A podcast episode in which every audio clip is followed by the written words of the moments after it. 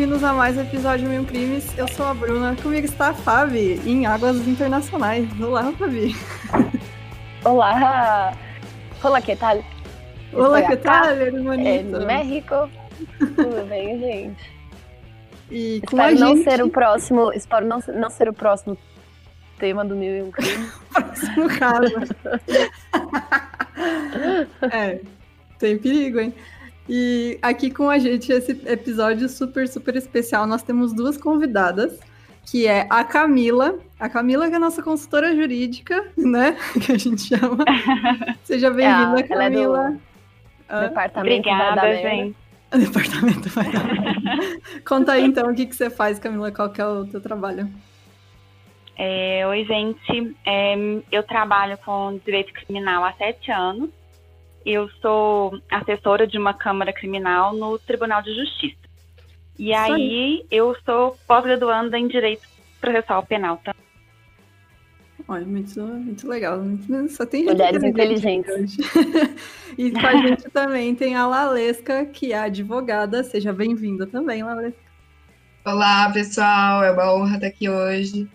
É, conta também pra gente do teu trabalho. Gente, eu sou advogada criminal, é, focada em direitos humanos e crimes de gênero. Sou mestranda em direitos humanos e meu objeto de pesquisa desde 2016 é pornografia de vingança. Nossa, perfeita. Eu até arrepiei aqui, gente. especialista, em, especialista em acabar com machos. Aquelas? Eu tenho. É. Então, a gente chamou a Camila e a Lalesca aqui porque a gente está recebendo muito, muito pedido para fazer um episódio sobre o caso da Mariana Ferrer. E como é um caso bem complicado em questão jurídica, que está tendo todo esses desenrolamentos que está saindo agora, a gente achou melhor trazer as duas para tirar todas as dúvidas nossas e eu sei que também de vocês. Então a gente vai falar um pouco do caso só para contextualizar. Nós não vamos focar exatamente no caso, nós vamos falar todo do, desses problemas jurídicos e de investigação que teve, né? De todo esse como lidaram com o caso. E para tirar dúvida mesmo, porque eu tô vendo muita gente confusa, muita gente falando besteira, a gente também, né? Então ah, acho melhor. É, e também porque a gente tem, tem um pouco de receio de É. empresário estuprador meter o processinho. Eita, nós. Ih, Começa, né, Fabinho? Eu já tomei o processinho aqui, né? Aí já começa. Mas. Não, a gente não vai dar nenhum veredito mesmo, porque não é nosso trabalho fazer isso, né? Exato. Mas estamos aqui para tirar todas as dúvidas que aparecerem, né? E acho Uhum. que é isso. Estamos vai não, né? Eu tô aqui para perguntar, no caso, né? Eu ia fazer. Nós estamos para perguntar hoje. E aí, então é isso. Vai ser um episódio diferente. E a gente espera que ajude muita gente e ajude a gente também a entender todos esses problemas e ter essa poder ter essa capacidade de falar, né, qual que foi o problema, o que, que aconteceu de errado em tudo isso. Sim. Então- Agora, assim, no começo a gente vai fazer uma. contar brevemente o que aconteceu, né? E Isso. depois a gente vai para análise do, da sentença e do processo. Mas enquanto se vocês quiserem, meninas, comentar durante aqui, fiquem à vontade, a gente também vai perguntar, porque tem umas coisas assim de leis ali no meio e coisa, tipo, coisa da justiça que a gente também não sabe, vai perguntar para vocês. E é isso então, bora pro caso de hoje.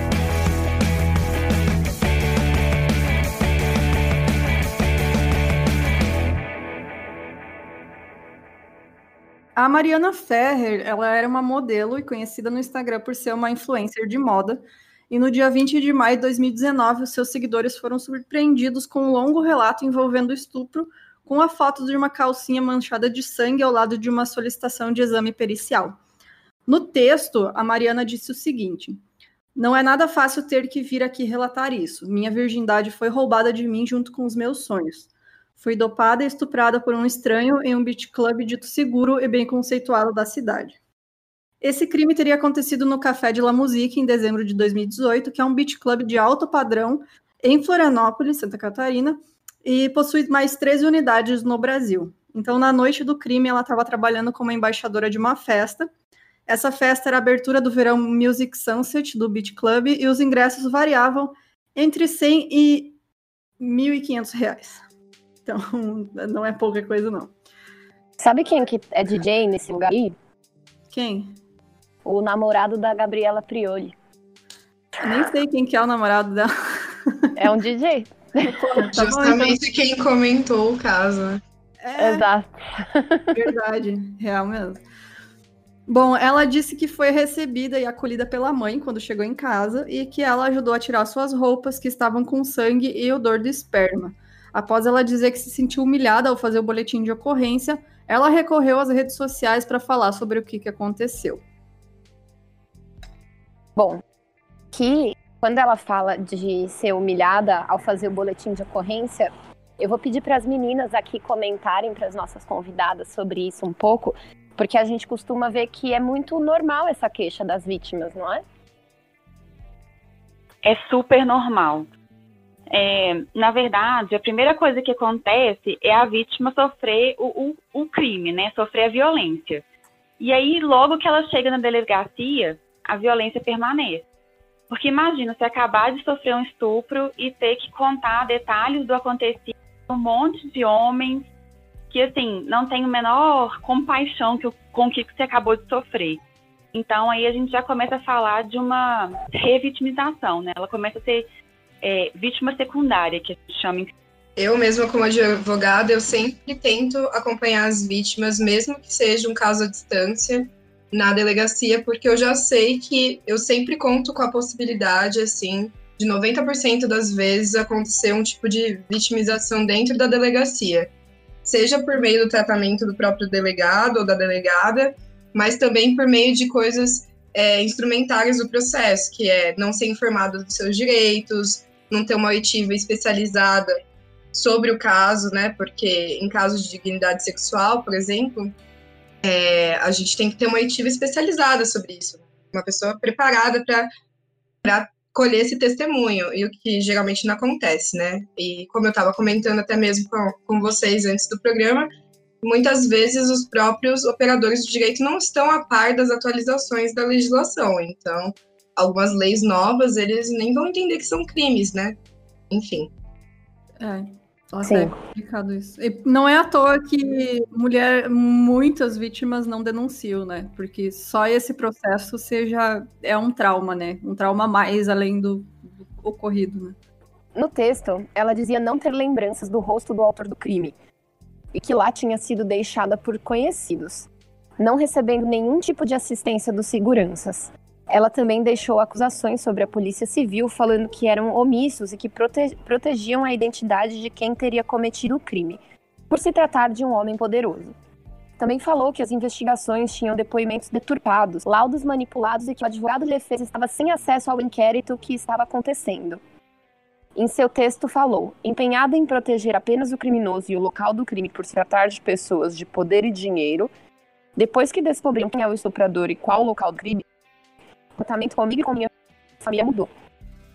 Ela relatou também no texto que depois do crime ela tomou remédios para prevenir doenças sexualmente transmissíveis por 30 dias. Relatou que ficou com dores em seu corpo entre as coxas e com dificuldade para urinar. Aqui uma só já começando, né, essas dúvidas jurídicas. Nesse caso, o advogado de defesa sem acesso ao inquérito, é, em que caso isso pode acontecer, gente? Na verdade, aí eu acredito que não era advogado de defesa. Eu acho que deveria ter o, o assistente de acusação ou, ou, o advogado que estava acompanhando ela. Uhum. Porque o advogado de defesa seria o advogado do réu, né? E não dela. É.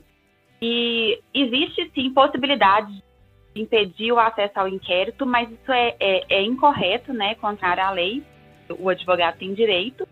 E mas caso tenha algum procedimento ainda em curso, sem que os, os, documentos já estejam prontos, isso pode acontecer. Mas nesse caso, foi assistente de acusação que não teve a, ao inquérito. Sim, é importante ah, informar para as pessoas leigas que, no caso de crime é, contra a dignidade sexual, especialmente o estupro, se trata de ação penal pública incondicionada. Então, a ação é do Ministério Público. Não existe uma ação que é feita por um advogado.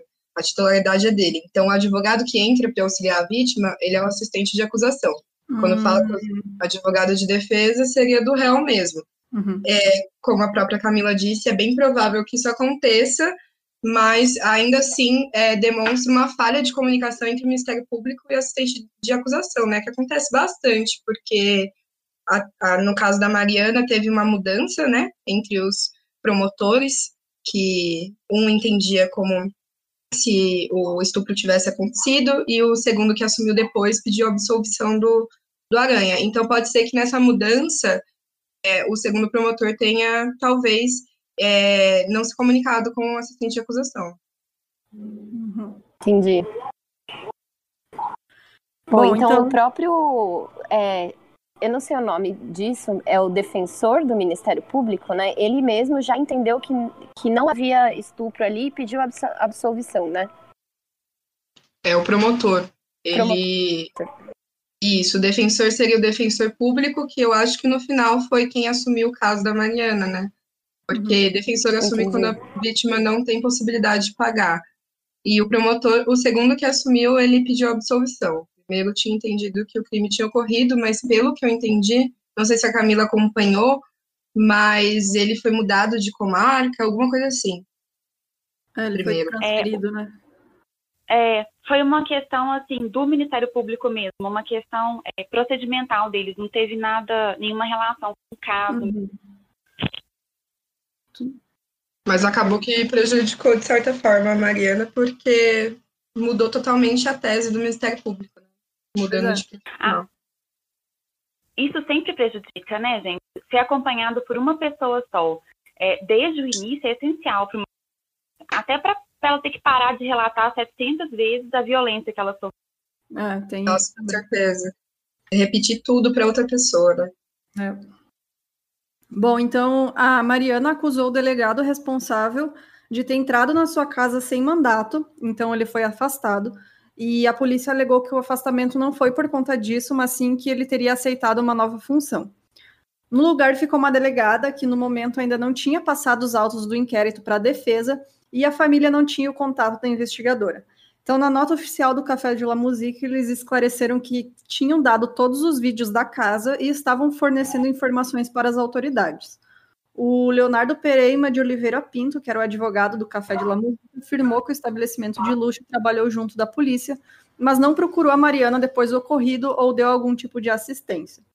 Então, depois de um tempo no Instagram, ela tinha mostrado uma manipulação de foto feita pela defesa. Essa imagem, que era ela de biquíni para uma campanha de skincare, foi alterada, dando a entender que ela estava sem a parte de cima da roupa. Cara, eu lembro disso acontecendo quando Eu aconteceu. também, muito bizarro. Cara, tipo, já começou É aí. assim, eles- é sempre essa. né, meu? A gente já percebe esse processo de cunho misógino, né? Quando eles tentam desmoralizar a vítima pelas roupas que ela usa. Eu lembro que É. teve uma vez que eu trabalhei numa agência de publicidade que eu processei. E no processo, eles tinham fotos do meu Instagram, do meu Facebook, eu, tipo, bebendo com os meus amigos e falando assim, olha, ela bebia no sábado, então ela não deve trabalhar direito. Sabe umas coisas assim? Nossa, meu. E, pois é. E aí eu queria aproveitar e pedir o comentário das meninas aqui sobre como que o juiz encara esse tipo de desmoralização. Ele entende que é- isso é uma tática do advogado e que é uma tática misógina e arcaica? Olha, eu entendo. O juiz não pode nem aceitar esse tipo de documento no processo. Porque qual é a importância da foto de uma menina é, fazendo uma campanha, ou não interessa, simplesmente porque ela queira mostrar o seu corpo no Instagram. Não importa isso para o processo. É, isso não faz com que ela seja culpada ou não pelo crime. Então, assim, o juiz, ele não tem é, essa autonomia de provas, ele não pode produzir provas. Ele pode aceitar ou não aquilo como legítimo no, nos autos do processo. E o que eu entendo desde sempre é que isso nunca poderia ser. Esse tipo de, de argumentação não pode ser colocado no como foi o dessa tanto as fotos que foram é, modificadas quanto as fotos que não foram, isso não interessa, sabe? Não, a gente não está julgando a vítima. A uhum. vítima não tem culpa de nada.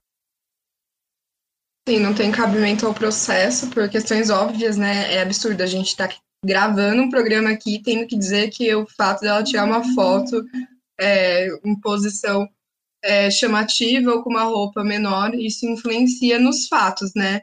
Mas eu, pessoalmente, assim, comentando como mulher mesmo, eu acredito que pelo fato da Mariana ter sido ter tido o ímã rompido, né?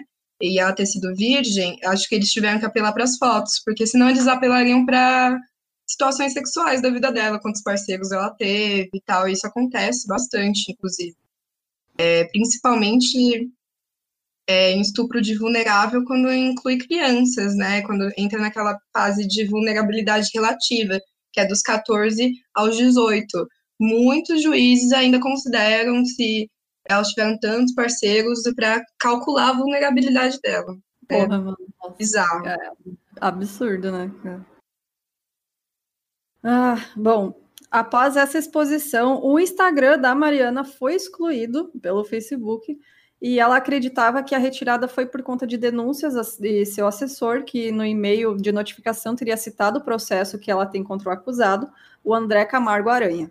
Isso fazia, para além da exclusão do seu relato, também seu meio de trabalho. Então, tipo, ela não, não só foi silenciada pelo que ela estava passando, mas ela é influencer digital, né? O trabalho dela é no Instagram. Então, você ter sua conta é, bloqueada, né, apagada, você já tá tirando, perdendo o teu trabalho ali, teu emprego, né? Bom, a Mariana ela tinha provas que conseguiu através de exames e registros policiais. Vídeos que mostram a incapacidade da vítima de consentir por ter sido dopada pelo agressor. Exames que identificaram o sêmen do acusado e constataram conjunção carnal, quando há a introdução completa ou incompleta do órgão do pênis, né, na vagina. E a ruptura do ímã, né? Isso daí, realmente, a gente sabe que antes da agressão, a Mariana era virgem. Ela nunca apontou o nome do acusado ao longo do processo, pois não se lembrava do rosto dele. Quem chegou à identidade do autor foi a Polícia Civil, em inquérito comandado pela delegada Caroline Monavic Pedreira. Na conclusão da investigação, a delegada relatou ter convicção do crime. André de Camargo Aranha é filho do advogado Luiz de Camargo Aranha Neto. Ele trabalha como empresário de jogadores de futebol. Na festa onde aconteceu o crime, o acusado estava acompanhado de Roberto Marinho Neto, um dos herdeiros da Rede Globo e fascista. A Fabi não perde uma, não. Ah, não dá, né, velho? Mas é, cara, você. Meu, o ingresso de até R$ 1.500, quem você acha que vai estar tá lá, né? Não é gente pequena, não, né? Fabi, já te amo, viu? E a gente não, é sabe que. Ah, desculpa, pode falar, gente. Desculpa. Não, eu só ia comentar que é engraçado que o, o, advogado de defesa ficou usando as fotos dela, né? Falando que ele não queria ter uma filha assim, só que ninguém pensou que o André Aranha estava lá no mesmo ambiente, que é tão condenável que ela estava, estava bebendo é. tanto quanto que ela estava, ela estava trabalhando ainda, né? Exato. Ela estava curtindo o rolê. E é incrível nessas pequenas coisas que a gente percebe que não tem a mesma visão do homem para a mulher. Muito pouco Sim. a gente vai ver os advogados usando fotos dos homens, assim, para comprovar a absolvição, a inocência dele, ou quantos parceiros sexuais ele teve, enfim. Arcaico. É, ninguém não questiona é... os comportamentos é, do homem, né? Foda, cara. Então, de acordo com a advogada da Mariana, a Jackie Franciele Anacleto, a repercussão nacional do caso fez com que outras mulheres comentassem na postagem e enviassem mensagens a Mariana falando que passaram por situações similares nesse mesmo beach club. Então, no dia 9 de setembro, o juiz Hudson Marcos, da Terceira Vara Criminal de Florianópolis, é, aconteceu o julgamento, então, do André Camargo Aranha, acusado de estuprar a influenciadora digital Mariana Ferrer no Café de La Musique, em Jurerê Internacional, em dezembro de 2018. O advogado do André Aranha é o Cláudio Gastão da Rosa Filho, um dos mais caros de Santa Catarina, e já representou judicialmente o Olavo de Carvalho e a Sara Geromini. Só gente boa, né? Que Onde ótimo. a fumaça há fogo, né, gente? Pelo amor de Deus. Você vai representar a Sara Winter e o. E eu, é. assim, é engraçado quando alguém fala filósofo Olavo de Carvalho, né? Tem que ter coragem, né, velho, pra chamar o cara disso. Será que quando ele representou a Sarah Winter, ele ficou usando as fotos dela nos protestos é, então, da, das fora, né? Cortando o pinto do boneco do Bolsonaro. Que ela Bom, segundo o site ND, para quem não sabe, a ND é a filial da Record, aqui no, em Santa Catarina. O advogado de defesa de André Aranha, o Cláudio Gastão da Rosa Filho, fez comentários sexistas sobre a vítima. É, enquanto o defensor do acusado de estupro mostra as fotos, ele narra que a influencer está com o dedinho na boquinha. Ele também diz que as poses de suas fotos eram ginecológicas e também porque você apaga essas fotos e deixa só a carinha de choro como se fosse uma santa, só falta uma, uma auréola na cabeça. Então, assim, né, cara, aquela coisa, você tá dizendo que a mulher foi estuprada porque estava de mini saia, e nesse caso, ah, não, você tá dizendo que como que você foi estuprada se você posta foto pelada na internet? Como se uma coisa excluísse a outra, né? Tipo, porque ela posta foto sem roupa, daí ela não pode dizer não, né? Como se o estuprador fosse olhar o perfil da vítima no Instagram. Né? Pra... Exato. Ah, essa é, é Né? Ai, então... gente, é uma palhaçada mesmo, né? Porque é tão. Esse, esse negócio, o jeito. Vocês viram o vídeo, né, gente? Sim. É surreal, assim. Dá vontade de agredir aquele senhor, não dá? dá. André de Camargo Aranha disse que a motivação de Mariana de incriminá seria financeira. Ele também negou que tivesse tido conjunção carnal com ela. E aqui eu já vou parar e perguntar uma coisa para as meninas aqui que são as especialistas, né? Gente, no fim das contas, teve a conjunção carnal, a gente sabe disso, né? É um fato. E o fato dele ter mentido isso, o que que isso acontece assim? Ele não é, sei lá, isso não é perjúrio? Não sei o, o réu, ele não tem essa obrigação de contar a verdade, assim, vamos dizer. Porque não ele não né? tem. É, ele não, ele não, não pode se incriminar, ele tem esse direito de, de, não se incriminar. Tanto que ele pode até ficar em silêncio, ele não precisa nem falar nada se ele quiser. E processo é esse debate mesmo, é, são duas versões. Uma contra a outra debatendo e o juiz de espectador decidindo qual que é a versão mais crível para ele, a mais provável. Então, ele não uhum. tem essa obrigação de falar a verdade. Então, até que canalha. Tá que... é. Até ele não tem obrigação mesmo de produzir prova contra si mesmo, é. mas é, se isso fosse utilizado na argumentação Sim. do promotor, seria válido, não seria circunstancial, tipo assim, é, não seria o argumento é, necessário para uma condenação, mas seria muito mais relevante do que o uso de fotos da, da pessoa. Pois é, e aí entra a minha pergunta. É, ela, os promotores não usaram isso, né? Pra, contra ele. Tipo, ah, você mentiu, não. você nem disse que nem transou com ela, mas aqui a prova que você, pelo menos nisso, você estava mentindo. Não foi usado isso, né? Não.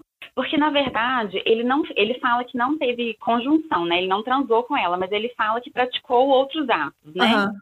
É, com ela. Uhum. E que ele ainda solta, tipo assim, ah, pode ter saído uma gota é, que pod poderia ter o meu esperma. Ou então ela, ela, ela sei lá, é, pegou meu copo e tirou meu DNA. Ele inventa Ai, gente, eu li o processo, Mas ele é bizarro. fala de sexo oral, ele fala que ele praticou sexo oral nela? Sim. Não, ele, Sim. ele, na verdade, ele fala que não teve coragem, porque o cheiro não estava muito ah, ah, Ai, não acredito nisso. é, é verdade. Ai, eu tô eu rindo assim, porque é, é absurdo. É bizarro. Né? É absurdo. Eu ainda não terminei de ler o processo inteiro, porque ele tem muitas páginas.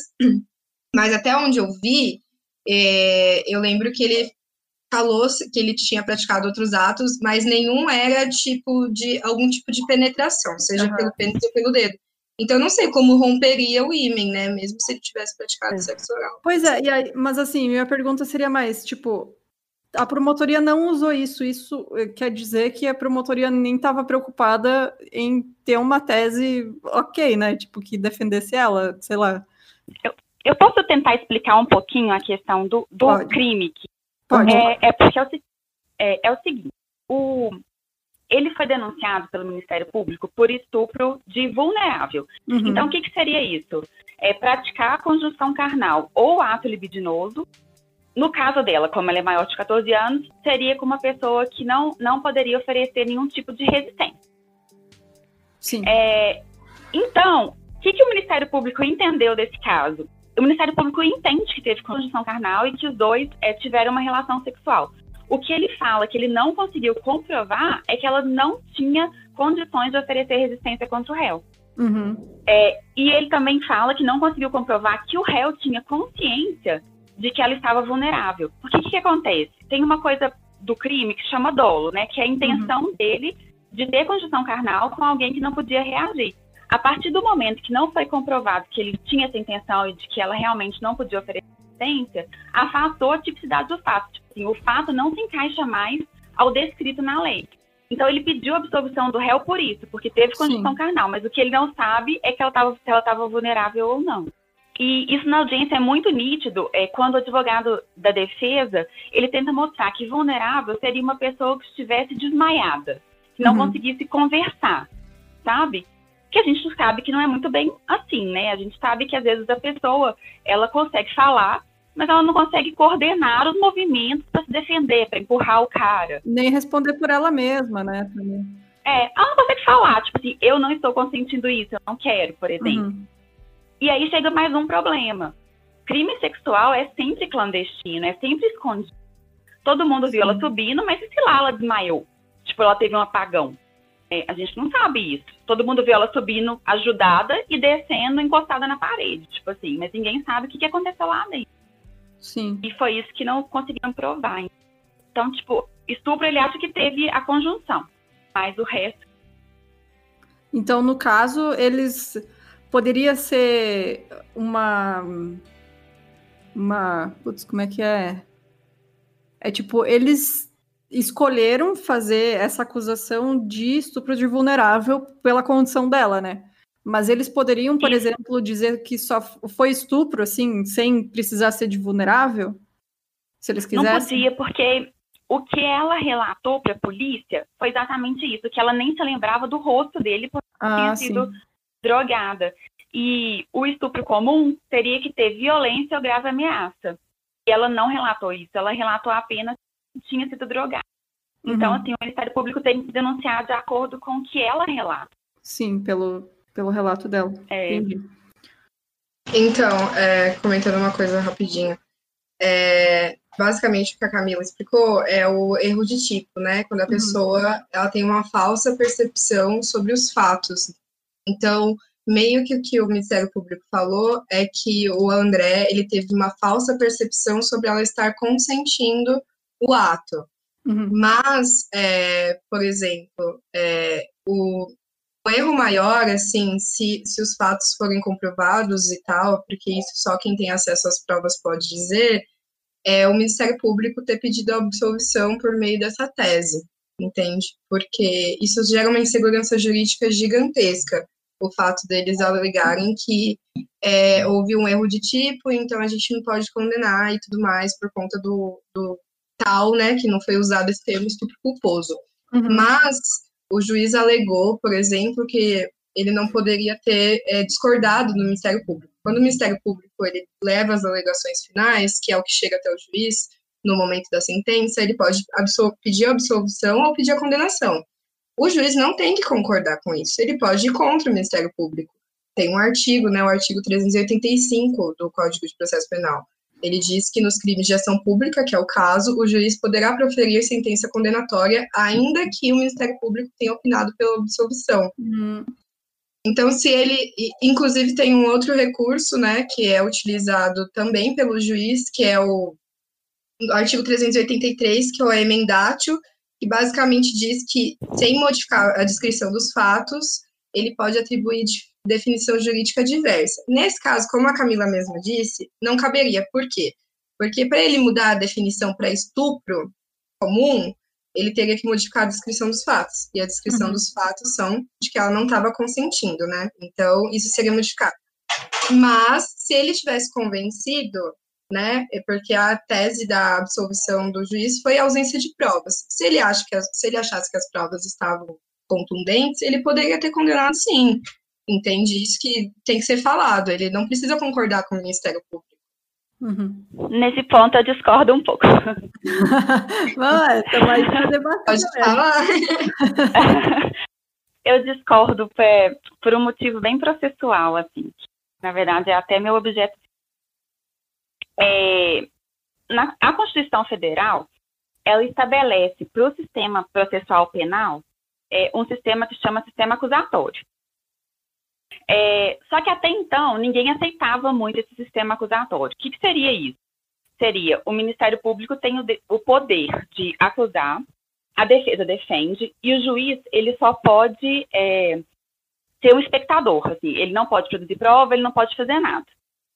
Com o pacote anticrime, que é esse pacote do Moro, que todo mundo ficou sabendo uhum. dele, o, é, inseriram no Código de Processo Penal o artigo 3A. Esse artigo fala expressamente: o sistema processual brasileiro será o acusatório.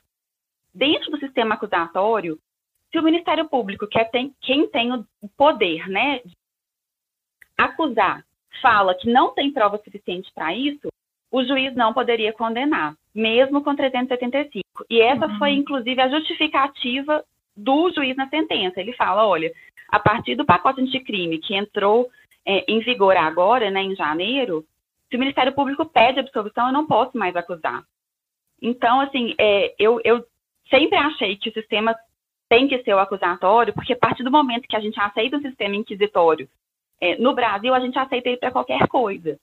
É, inclusive, imagina, sei lá, pega um carinha na rua com uma buchinha de maconha. O Ministério uhum. Público fala, poxa, isso é uso de drogas. Aí o juiz, não, eu estou convencido de que ele estava é, traficando uhum. uma bucha de maconha, entendeu? Então, tipo assim, eu sou 100% a favor desse tipo de sistema acusatório. Em alguns momentos é, é triste, é, como nesse caso, mas eu acho tecnicamente correto, sabe? Assim, eu não acho incorreto. Uhum. Não concordo. Você trouxe esse pontuamento do pacote anticrime e, sinceramente, eu ignoro tanto o pacote anticrime que eu esqueci desse detalhe. não, de fato, meio que ficou. É que o direito é uma bagunça, né? A gente tem é. um artigo que prevê essa possibilidade, aí surgiu esse pacote que meio que fala, despreze esse artigo. Mas, de fato, o artigo pode ser bom e ruim ao mesmo tempo, porque pode ser que, é. como o exemplo trazido pela Camila, antes do pacote anticrime, quando eu estagiei muitos anos no Ministério Público, eu já peguei audiências de caso de pessoas que estavam portando duas gramas de maconha e, e tinham plantas em casa, né, que era para consumo próprio, e o Ministério Público que, quis denunciar por tráfico e o juiz com quem eu trabalhava colocou como uso, porque uhum. claramente ele não tinha intenção de traficar, ele tinha intenção Sim. de usar. E aí, enfim, pelo pacote de crime, realmente não teria como o juiz ter feito alguma coisa em relação à sentença. Mas o Ministério Público poderia sim ter pedido mais provas, né, que chama, a gente chama de cotas, né, Camila?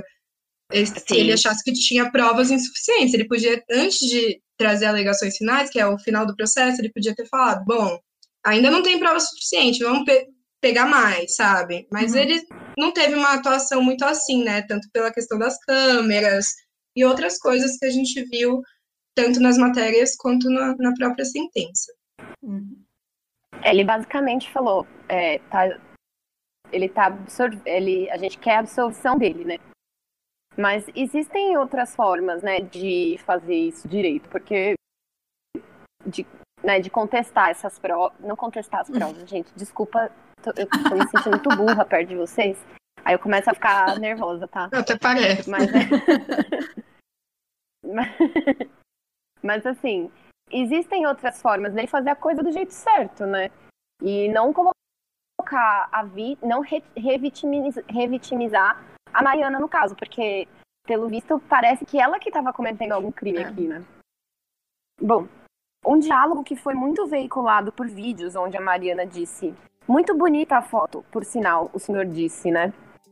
Cometendo assédio moral contra mim. O senhor tem idade para ser o meu pai o senhor tem que se ater aos fatos. E isso foi naquele vídeo que a gente viu que saiu no Estadão, que é o vídeo, um, é um pedaço da audiência, né? E então Gastão, né, o advogado de André, disse: graças a Deus eu não tenho uma filha do teu nível. Graças a Deus e também peço a Deus que meu filho não encontre uma mulher fique você.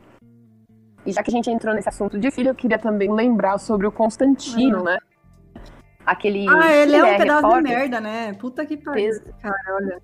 É, que disse que se a filha dele tivesse, na- nas palavras dele, saído e se drogado, porque teoricamente, né, ele diz que ela estava saindo e se drogando, e chegado em casa e diz- dizendo que foi estuprada, o, ele daria uma bronca na filha e não processaria o cara. Ó, gente, um- é- e é muito louco, né, esse negócio dos homens defenderem homens. Porque, óbvio que o pai de uma menina não quer defender o estuprador, mas por, sei lá, uma construção do machismo, eles se colocam uns aos lados do, do, do outro, né? O que a gente chama de broderagem. né? Exato, exatamente. E é, inclusive, a mesma broderagem que pode ser encontrada no Tinder, no Grindr, que começa, né? Aquela coisa de brother, né, gente? B de brother, LGBT de brother. Mas assim, voltando, é só pra falar que, por exemplo, já aconteceu comigo de sair e um cara mexer comigo na rua, e eu tava com meu pai, e meu pai falar que mandou eu sair de shortinho. Cara, ele não quer defender o cara, mas é uma. A culpa é sempre muito da mulher, né? estrutural, né? Isso tá Se aconteceu, dentro. foi porque você fez alguma coisa pra receber aquilo, né? Eles não questionam a motivação. Sim. Bom, o advogado. O advogado ainda disse: Por que não apresenta as provas que você diz que tem, Mariana? Cadê o vestido? Chorar não é explicação, não adianta vir com esse seu choro dissimulado, falso e essa lábia de crocodilo. O juiz Hudson Marcos pouco interrompeu as falas, mas nesse momento falou para ela tomar uma água e se recompor. Ao se recompor, ela disse: Estou implorando por respeito, nem os acusados são tratados assim. Pelo amor de Deus, gente. Nem os acusados de assassinato são tratados como estou sendo tratada. Nunca cometi crime contra ninguém. E aqui eu também queria pedir para as meninas falarem um pouco sobre essa omissão do É, tipo, juiz ali, Porra, né? Quando eu tava assistindo, eu lembro de pensar assim. É, eu lembro de pensar, ué, mas o juiz não vai falar nada? Ele, o advogado pode falar assim com a, com a vítima? Tipo, o que, que é isso? Vamos lá. É, o juiz, ele teria obrigação de interferir, mesmo porque ele é o presidente daquilo, ele vai guiando o, o que está acontecendo. Só que o grande problema é que já tem essa cultura de achar que o advogado, ele, para defender o réu, ele pode acusar e ofender a, a outra parte. Essa cultura do estupro, que todo mundo fala, o que que é cultura do estupro? Cultura do estupro? É isso, é uma coisa que já ficou normal.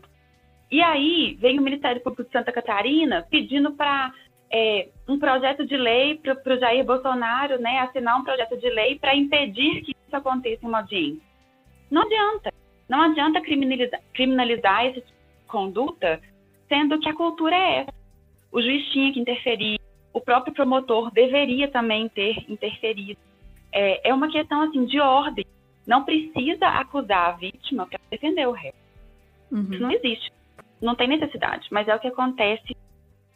Sim, tem uma resolução do Conselho Nacional de Justiça que diz que o Poder Judiciário deverá, no exercício de suas competências, adotar as providências necessárias para garantir que as vítimas de crimes e de atos infracionais sejam tratadas com equidade, dignidade e respeito. É, é, a gente tem uma resolução que existe há muito tempo, mas é, por conta de toda essa questão dessa lógica patriarcal dentro do processo, né? É, não é à toa que a Mariana estava com, só envolvida com homens, né, na, na audiência. Uhum. Então, a gente acabou de mencionar a questão da broderagem, né, meio que uma broderagem judicial, com certeza. Quem mais deveria ter intervido ali era o, o promotor e o assistente de acusação dela, né? Pois é, né? É, tipo, é para essas pessoas estarem defendendo ela e parece que eles, tipo, não estão nem. Não parece, né? Eles não estão nem aí. Eles deixam o advogado ficar falando absurdos Exato. dela e usar foto dela para justificar estupro. E, tipo, ela tá sozinha ali, né, cara? Você vê o desespero na cara da menina, porque ela tá sozinha, ela não consegue se defender sozinha, né?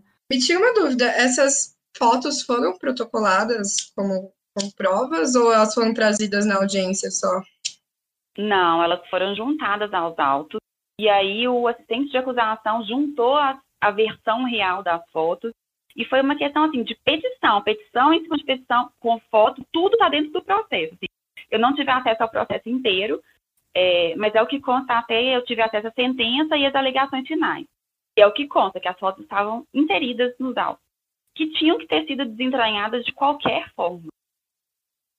É, então, é isso que me causa estranhamento, não terem ter sido desentranhadas, né, pelo próprio juiz. Eu não sei se elas foram a, arroladas pela própria Mariana para a questão de forjar, né, que ela disse, ou se ela disse depois que elas foram arroladas. Ah, sim. Parece que o advogado de defesa juntou esse foto para tentar mostrar assim, as características da vítima e a influência disso no processo, né, que não existe, mas para ele existia. E aí a vítima rebateu é, a juntada dessas fotos. Mas assim, você vê que, é, para mim, é uma questão técnica que a vítima nunca deveria ter rebatido. Para mim, a vítima deveria ter exigido que isso saísse do processo. Apenas. Tinha que discutir. É, ela deveria ter solicitado que as provas, né, que a gente usa aquele termo feio, mas que as provas deveriam ter saído do processo. Foi uma técnica de defesa triste, mesmo infeliz. É, não tinha cabimento rebater aquilo. É, inclusive, ela poderia processá-lo depois por forjar as fotos e tudo mais, mas meio que deu espaço, né, para continuar, porque se tivesse rebatido para que elas fossem retiradas, essas provas nem seriam apresentadas na audiência. Pois é. Não deveriam ter sido. Sim, e quem sabe ele também teria dobrado a língua dele para falar tudo aquilo, porque se ele já entendesse que o juiz ou a pessoa, que aí eu já não sei como é que funciona, mas tipo, se ele viu que as provas seriam essas fotos, né, que desmoralizavam, entre aspas, tudo aqui, viu, gente? Que desmoralizavam a Mariana. Se esse advogado percebesse que isso já não estava sendo aceito, que esse tipo de comportamento não seria aceito, ele já teria, já tomaria cuidado com as merdas que ele fosse falar e talvez não, ter, não tivesse atacado ela desse jeito, né? E a gente também só uma coisa, isso que ele fez, é, que ela mesma diz, né, que é. Como que é? Ah, cometendo assédio moral contra mim. Isso é fato, assim? Isso é um assédio moral? É, Fabi, teve uma questão que a gente não tem é, certeza, porque existe uma primeira audiência e existe essa de audiência que veio à tona. O que eu percebo logo do início é que isso já tinha rolado antes, assim, é, é o que eu acho porque ela já chegou uhum. muito na defensiva, ela já estava muito vulnerabilizada. Sim. Então eu acredito assim que ele já tivesse ofendido ela, porque ela alega uma coisa que me chamou muito a atenção. Ela alega que a foto foi mostrada e que ele falou, olha que bonitinha e etc, tipo assim, elogiando a é foto. É verdade, ela menciona esse episódio anterior mesmo. É, e esse episódio não aparece. Gente, que velho nojento. Isso não aparece, né, na, na, audiência. Eu assisti a audiência inteira procurando algo do tipo e não tem. E aí o juiz esclarece que é uma audiência em continuação. Então eu acho assim que antes de começar a audiência já tinha que ter uma psicóloga lá, sabe? Porque a, audiência já estava pesadíssima na, na primeira. Então assim desenrolou empurrado pela barriga, parece, sabe? É, pelo que entendi, houve uma audiência anterior ouvindo só o André, então talvez tenha sido nessa oportunidade que as fotos foram mostradas pela primeira vez, né? Uhum. É, e esse, para mim, é um assédio uhum. total, o advogado elogiar a vítima mostrando uma foto e, e, e falar qualquer coisa, um assédio total, sabe? É, é a minha opinião, eu, eu não vi, né, mas do jeito que ele fala com ela na audiência é bizarro, não tem desculpa. Mesmo porque essas fotos nem deveriam estar lá, é, em primeiro lugar. Já né? volto que elas tinham comentado. É. é bom, é, se, aqui, então, se não é essas fotos, qual seria a, a estratégia do advogado? Seria, tipo, a palavra de um contra outro, né? Provavelmente o exame toxicológico, né? Uhum. Ah, é, que deu é, negativo. Comprova, é. É eu, eu, acho, assim, que a, a estratégia de um, de um advogado bom seria comprovar realmente que não teve a, a vulnerabilidade. Uhum. Só isso. Não precisava falar nada da vida da menina para comprovar isso, sabe? Exato. E ainda tinha o laudo negativo. Não, não, não precisava nada. É. Pois então, vou... Mas ele usou o que era mais pertinente, né? O que convence mais uh, o sistema, enfim. Infelizmente, essa é uma o verdade. Que é cultural, né? É, é então, o cara não é burro, né? Ele de certa forma, ele não foi burro. Esse é. é. o triste de se dizer. Ele é. adotou uma, uma tática que funcionou, né? E essa é a verdade. O que a Camila diz muito, e eu repito, é que a, a questão toda do processo da Mari foi uma sucessão de erros, sabe? De, de várias partes, na verdade. Então, para as pessoas uhum. leigas, elas é, não entendem que, tipo assim, esse processo deveria ter sido reformulado desde o começo. E, e o que a gente pode comentar aqui com precisão é a violência institucional que ela sofreu por meio do advogado, porque isso é incontestável, né? Uhum. Exato. É, eu, é, saiu o vídeo, né, dessa audiência, essa segunda parte aí inteiro, e que você mais vê nos comentários é as pessoas, tipo, indignadas, tipo, já jogando ela na fogueira, né? Falando, meu, acreditei nessa menina, ela mentiu e não sei o quê. Aí você vê que as pessoas nunca tiveram muito do lado da vítima, né? É qualquer escorregadinha da vítima, que da mulher, Sim. né, que tá acusando o estupro, ela já é desacreditada, né? Então a gente meio que já esperava isso, né, cara? Tipo, Sim, é por isso que a gente tem tanto essa cultura que é, né, cultura de estupro, mas Exato. da mulher não denunciar. Da mulher não levar, né? Porque muitas vezes ela até vai lá e faz o BO. Pois é, cara, e aí você vê quantas mulheres vão ver esse tipo, essa audiência, ver o jeito que a menina foi tratada, né, pelo advogado. E, cara, quem é que tem é, força para passar por um negócio desse, sabe? Tipo, de ser acusada assim, sabe, na, na frente de todo mundo e sabe? Meu, horrível mesmo. Você desestabiliza muita gente, já tira, né, a vontade da, é, da pessoa de denunciar. Essa é uma cultura que prevalece, né? É, tem um artigo muito interessante, que eu acho que vocês leram também, sobre a semelhança do caso da Mari Ferrer, Ferrer com a da Angela Diniz, né? Uhum. Que, infelizmente, no caso foi um assassinato. Sim. E o promotor de. Promotor, o advogado de defesa se utilizou de argumentos a respeito da personalidade dela, das falhas de caráter, como se isso justificasse é, a ação do, do assassino. Então, olha até que ponto a gente chega. Esse julgamento é. foi é, 1976, uhum. sabe? É, em 79, desculpa, ela morreu em 76. E, tipo assim, olha isso, a gente continua, depois de 40 anos, tendo a mesma lógica é, machista dentro do processo, em que permite esse tipo de argumentação. É absurdo, tipo, a gente está discutindo aqui que não deveria ter sido falado esse tipo de coisa, que é, até o ministro Gilmar Mendes falou que, a, que foi um processo de terrorismo psicológico, e foi, foi tortura o que a Mari sofreu. Independente da gente opinar aqui se, se o crime de fato aconteceu ou não, aquilo é inadmissível em qualquer tipo de processo. Exato, é.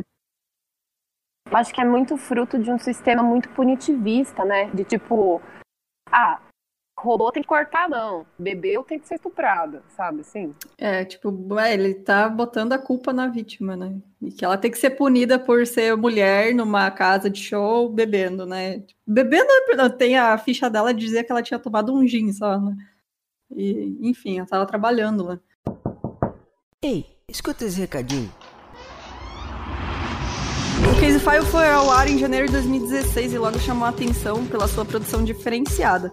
O host é anônimo e pesquisa profundamente os crimes, investigações e julgamentos dos casos do mundo inteiro, dos mais notórios aos desconhecidos. Já são mais de 160 casos que o Casefile cobriu e mais de 400 milhões de downloads desde a sua estreia. Eles chegaram a ganhar por quatro anos seguidos, de 2016 a 2019, o prêmio de melhor podcast pela Apple Podcasts, além de ganharem também destaque nas revistas Rolling Stone, Time e Vice. Mas por que estamos falando do Case File se é um podcast em inglês? Bom, porque eles vão lançar pela primeira vez os episódios mais populares em português.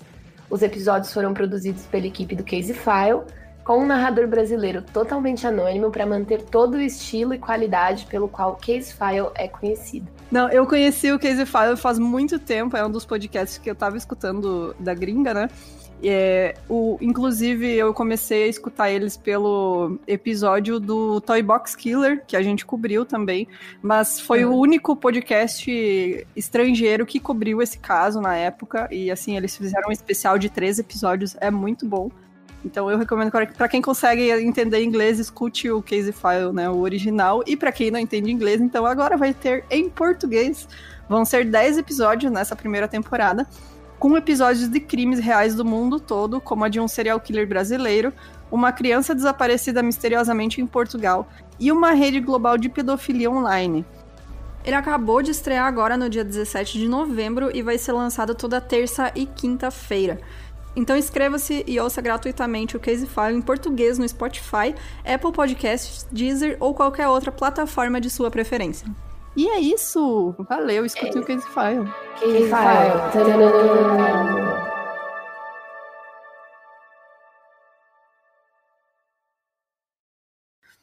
Mas é mesmo. E eu fico, eu fico pensando, né? Uma menina é, super famosa na internet passou por isso tudo. A gente já parou para imaginar o tanto de adolescente que passa pela mesma coisa que nunca mais na vida vai contar? É. Porque se ela, que era influenciadora e fazia Sim. tudo na internet, passou por isso, imagina qualquer outro. Né? Exato. Né? Então, assim, a gente não pode parar de falar disso. A gente Sim. tem que insistir, insistir, continuar falando.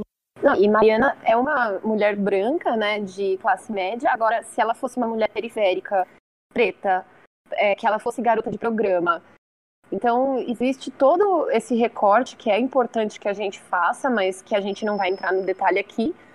Mas, é, porque, óbvio, a gente vai acabar né, falando de, é. de toda a estruturalidade da sociedade. Mas, é, de fato, Mariana, ela é como se fosse a vítima perfeita, né? Porque ela representa né, essa a mulher cis, né? Virgem, branca, de boa família, virgem é, não, é, não exato, precisa, a gente não pode exato. falar disso só do acusado, né? Que é o cara com poder, influência, o cara branco. A vítima também, né? Quem são as vítimas que chamam a atenção da mídia, né? Por, por que, que a gente tá falando dela? Porque ela chamou a atenção Sim. de todo mundo, né? Justamente por ser essa, entre aspas, né, gente, a vítima perfeita. Que é o mesmo motivo que a gente sempre fala aqui, quais vítimas que chamam a atenção de serial killers, quando morre alguém que é rico, quando morre alguém com uma família estruturada, né, classe média, é, branca, enfim. Sim. É, tem todas essas estruturas, né, pra gente, que a gente pode analisar também, né. É, voltando então para o roteiro. Então, é, pela Mariana ter conseguido ir uh, do Café de La Musique para outro beat club após o estupro, isso foi usado pela defesa para rebater a versão dela de que ela estava dopada e não poderia ter consentido com a relação. Já o motorista do Uber, que levou ela para casa minutos depois, relatou à polícia que ela parecia estar sob algum efeito de entorpecente. Junto ao inquérito, tinham áudios gravados por ela no celular no dia do crime. É, com a voz meio enrolada, ela enviou gravações no WhatsApp para ao menos três amigos pedindo ajuda. Então, os advogados do André pegaram como prova o exame toxicológico que tinha dado negativo para entorpecentes e bebidas, e funcionários do café foram ouvidos como testemunhas, onde relataram que não perceberam diferença no comportamento dela ao longo da noite. Eu acho legal a gente. Oh, a Camila, a gente conversou bastante sobre isso, né? Sobre esse exame toxicológico ter dado negativo. E ela me explicou uma coisa que eu não vou saber explicar de novo. então... então, Camila, se você, por favor, puder é, explicar aquilo que a gente estava falando de ah, uma cerveja comigo faz muito efeito com outras pessoas. Como que era?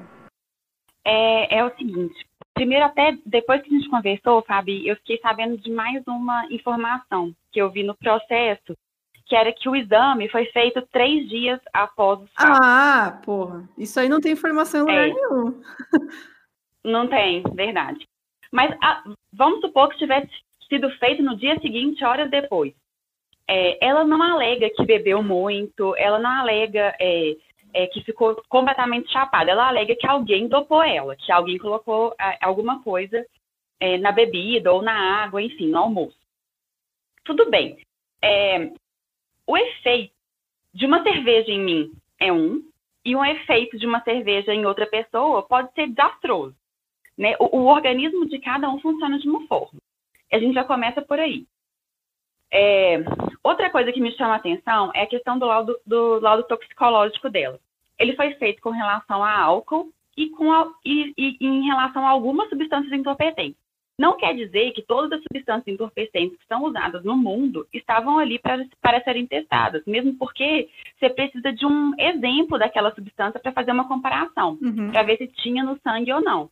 É, a menina foi para casa, ela tomou banho, ela se alimentou, ela descansou. No dia seguinte, ela foi para a polícia. Então, assim, não quer dizer que ela não estava sob efeito da droga. Eu acho que o, é, o laudo toxicológico, neste momento, ele não tinha essa importância tão enorme é, que os advogados tentaram demonstrar. Mas, ao mesmo tempo, é, a falta de sorte da Mariana, vamos dizer assim, foi que as próprias pessoas que ela indicou é, não falaram que ela tinha algum desvio de comportamento, que ela indicou algumas amigas, parece que foram da primeira audiência, não foram dessas, e que falaram que não notaram essa mudança de comportamento. E aí é o que eu falei um pouco tempo atrás com vocês, é, que era a questão assim, às vezes a droga bateu lá nela na hora que os dois estavam lá no, no, no, no camarim, sabe? Ela desmaiou. A gente não sabe o que aconteceu. É, o fato dela conseguir ter apertado casa para ir para ir para casa no Uber não diz nada. Ela podia estar conseguindo andar, mas podia estar não, não conseguindo falar, uhum. né? Assim. Então, é, esse exame toxicológico ele é complementar. Não existe peso de prova. Ah, esse exame toxicológico tem peso maior do que as outras provas. É um conjunto, sabe? E vendo a, a, a filmagem dela subindo e descendo, gente, ela não estava normal. Aquilo ali não é uma pessoa normal. Não tava. Eu gostaria de acrescentar uma coisa que eu pensei agora, enquanto a Camila tava falando, de tão brilhante que foi a fala dela. Mas, é, me corrija, inclusive, se eu estiver errada. Mas a época que eu trabalhei no Ministério Público, eu pegava muitos casos, casos do Código de Trânsito Brasileiro, né? Casos de embriaguez ao volante. E no caso, para se comprovar a embriaguez ao volante, não necessita necessariamente do bafômetro é, existem algumas é, previsões na legislação de que pode ser feito um exame psicológico mesmo, que é basicamente a pessoa olhou para outra, que seria o policial, e disse, bom, ele está é, cruzando as pernas, está com as, os olhos vermelhos, sei lá, várias coisas, entendeu? Que comprovam é, meio que subsidiariamente é, a questão da embriaguez, não necessariamente com um laudo.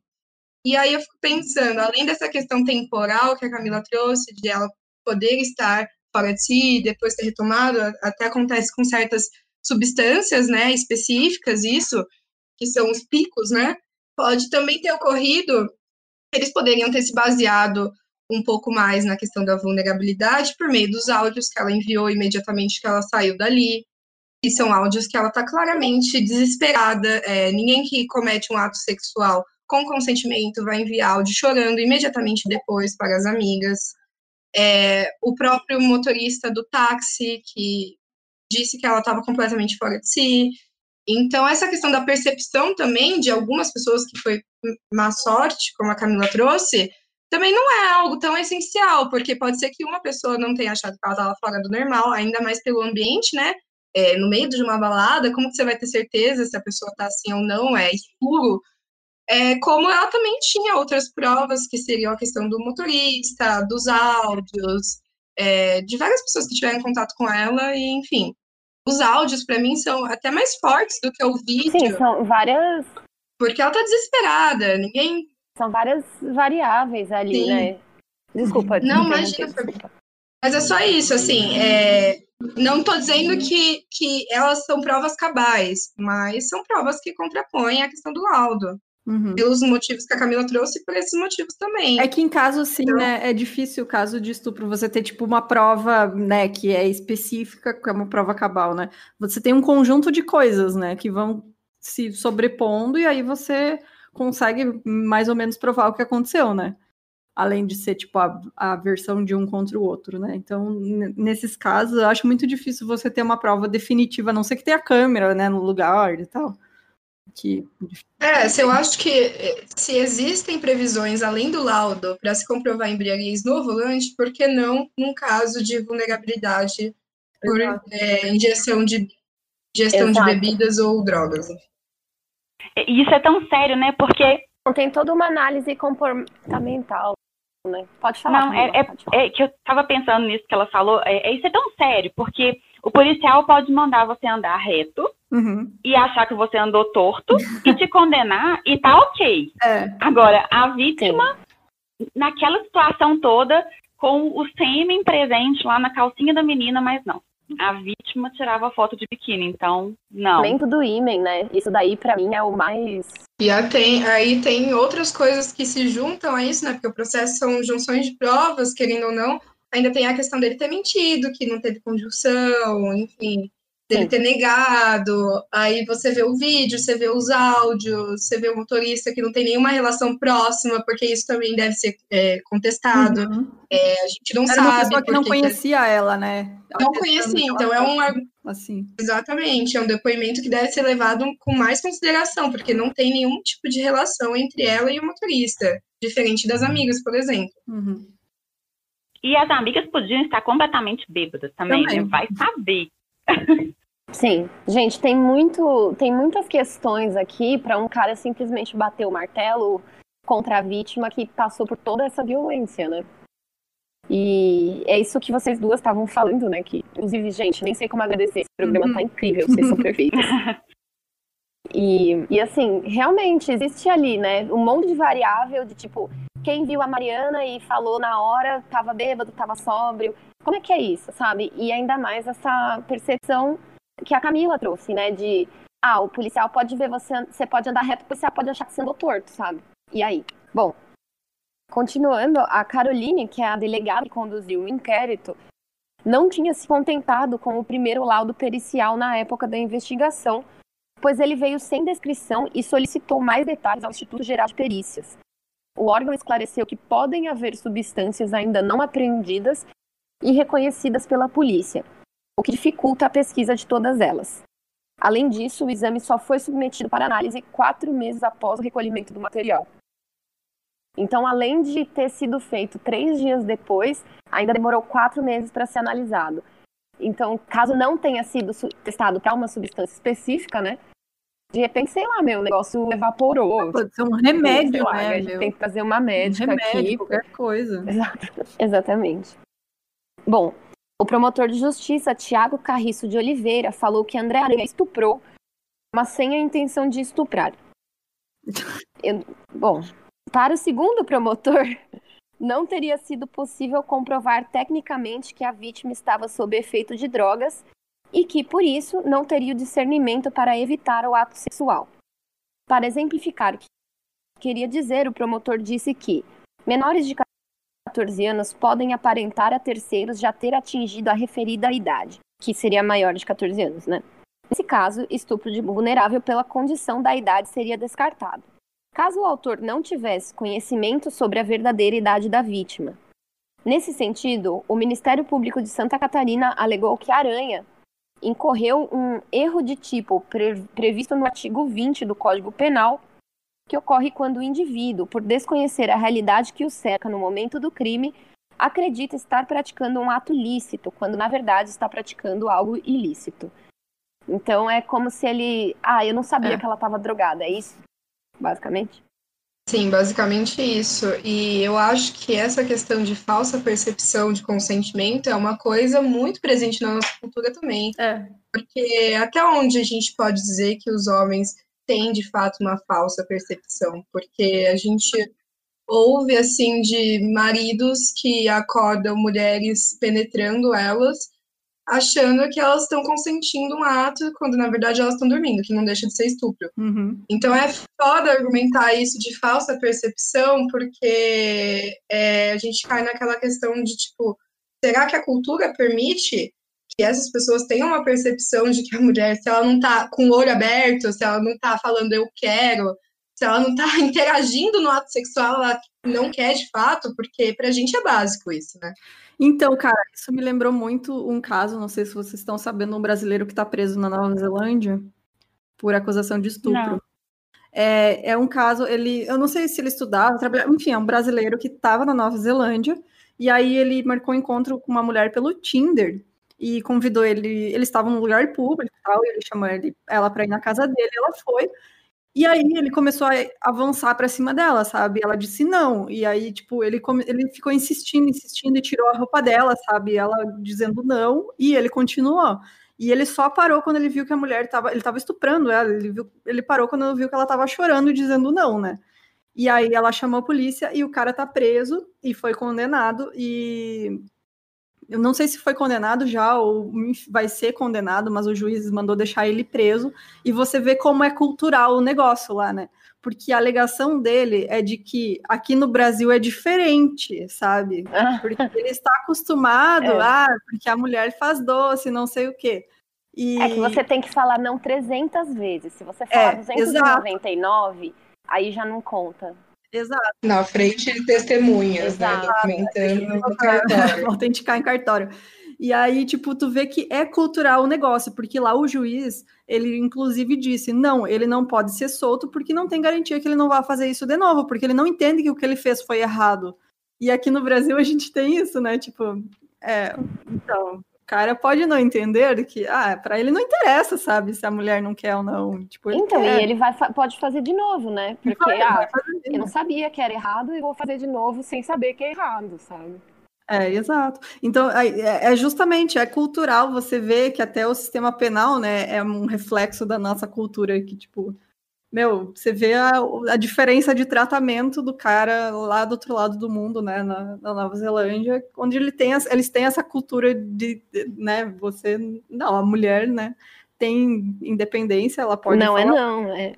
é, né, não é não, o cara não tem que insistir.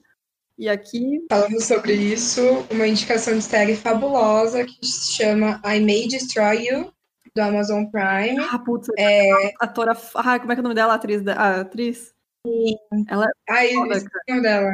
É, enfim, E fala sobre a narrativa de uma mulher que foi estuprada e como ela passa a entender que ela foi de fato estuprada.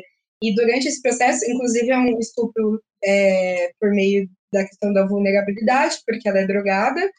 E no meio desse processo, que ela está descobrindo que ela foi estuprada, que ela está entendendo, ela transa com um cara que tira a camisinha no meio do, do sexo, mesmo ela insistindo que não. E aí, olha isso, ela passa por um processo de entender que estava sendo estuprada, sendo estuprada no meio desse processo, e entender que isso também é estupro. É muito Caramba, boa essa série, indico muito. É a Micaela Cole. Ela Sim, ela é ótima e tem um tom de humor na série. é, vou, vou assistir. Já me indicaram essa série. Vou- Está anotado aqui, vou assistir nas minhas férias no México. que não são férias, na verdade. São férias. É, mas é realmente você vê. Você pega esses casos assim, né? Que tipo escancara o quanto é cultural esse tipo de coisa, o, o machismo, né, no Brasil.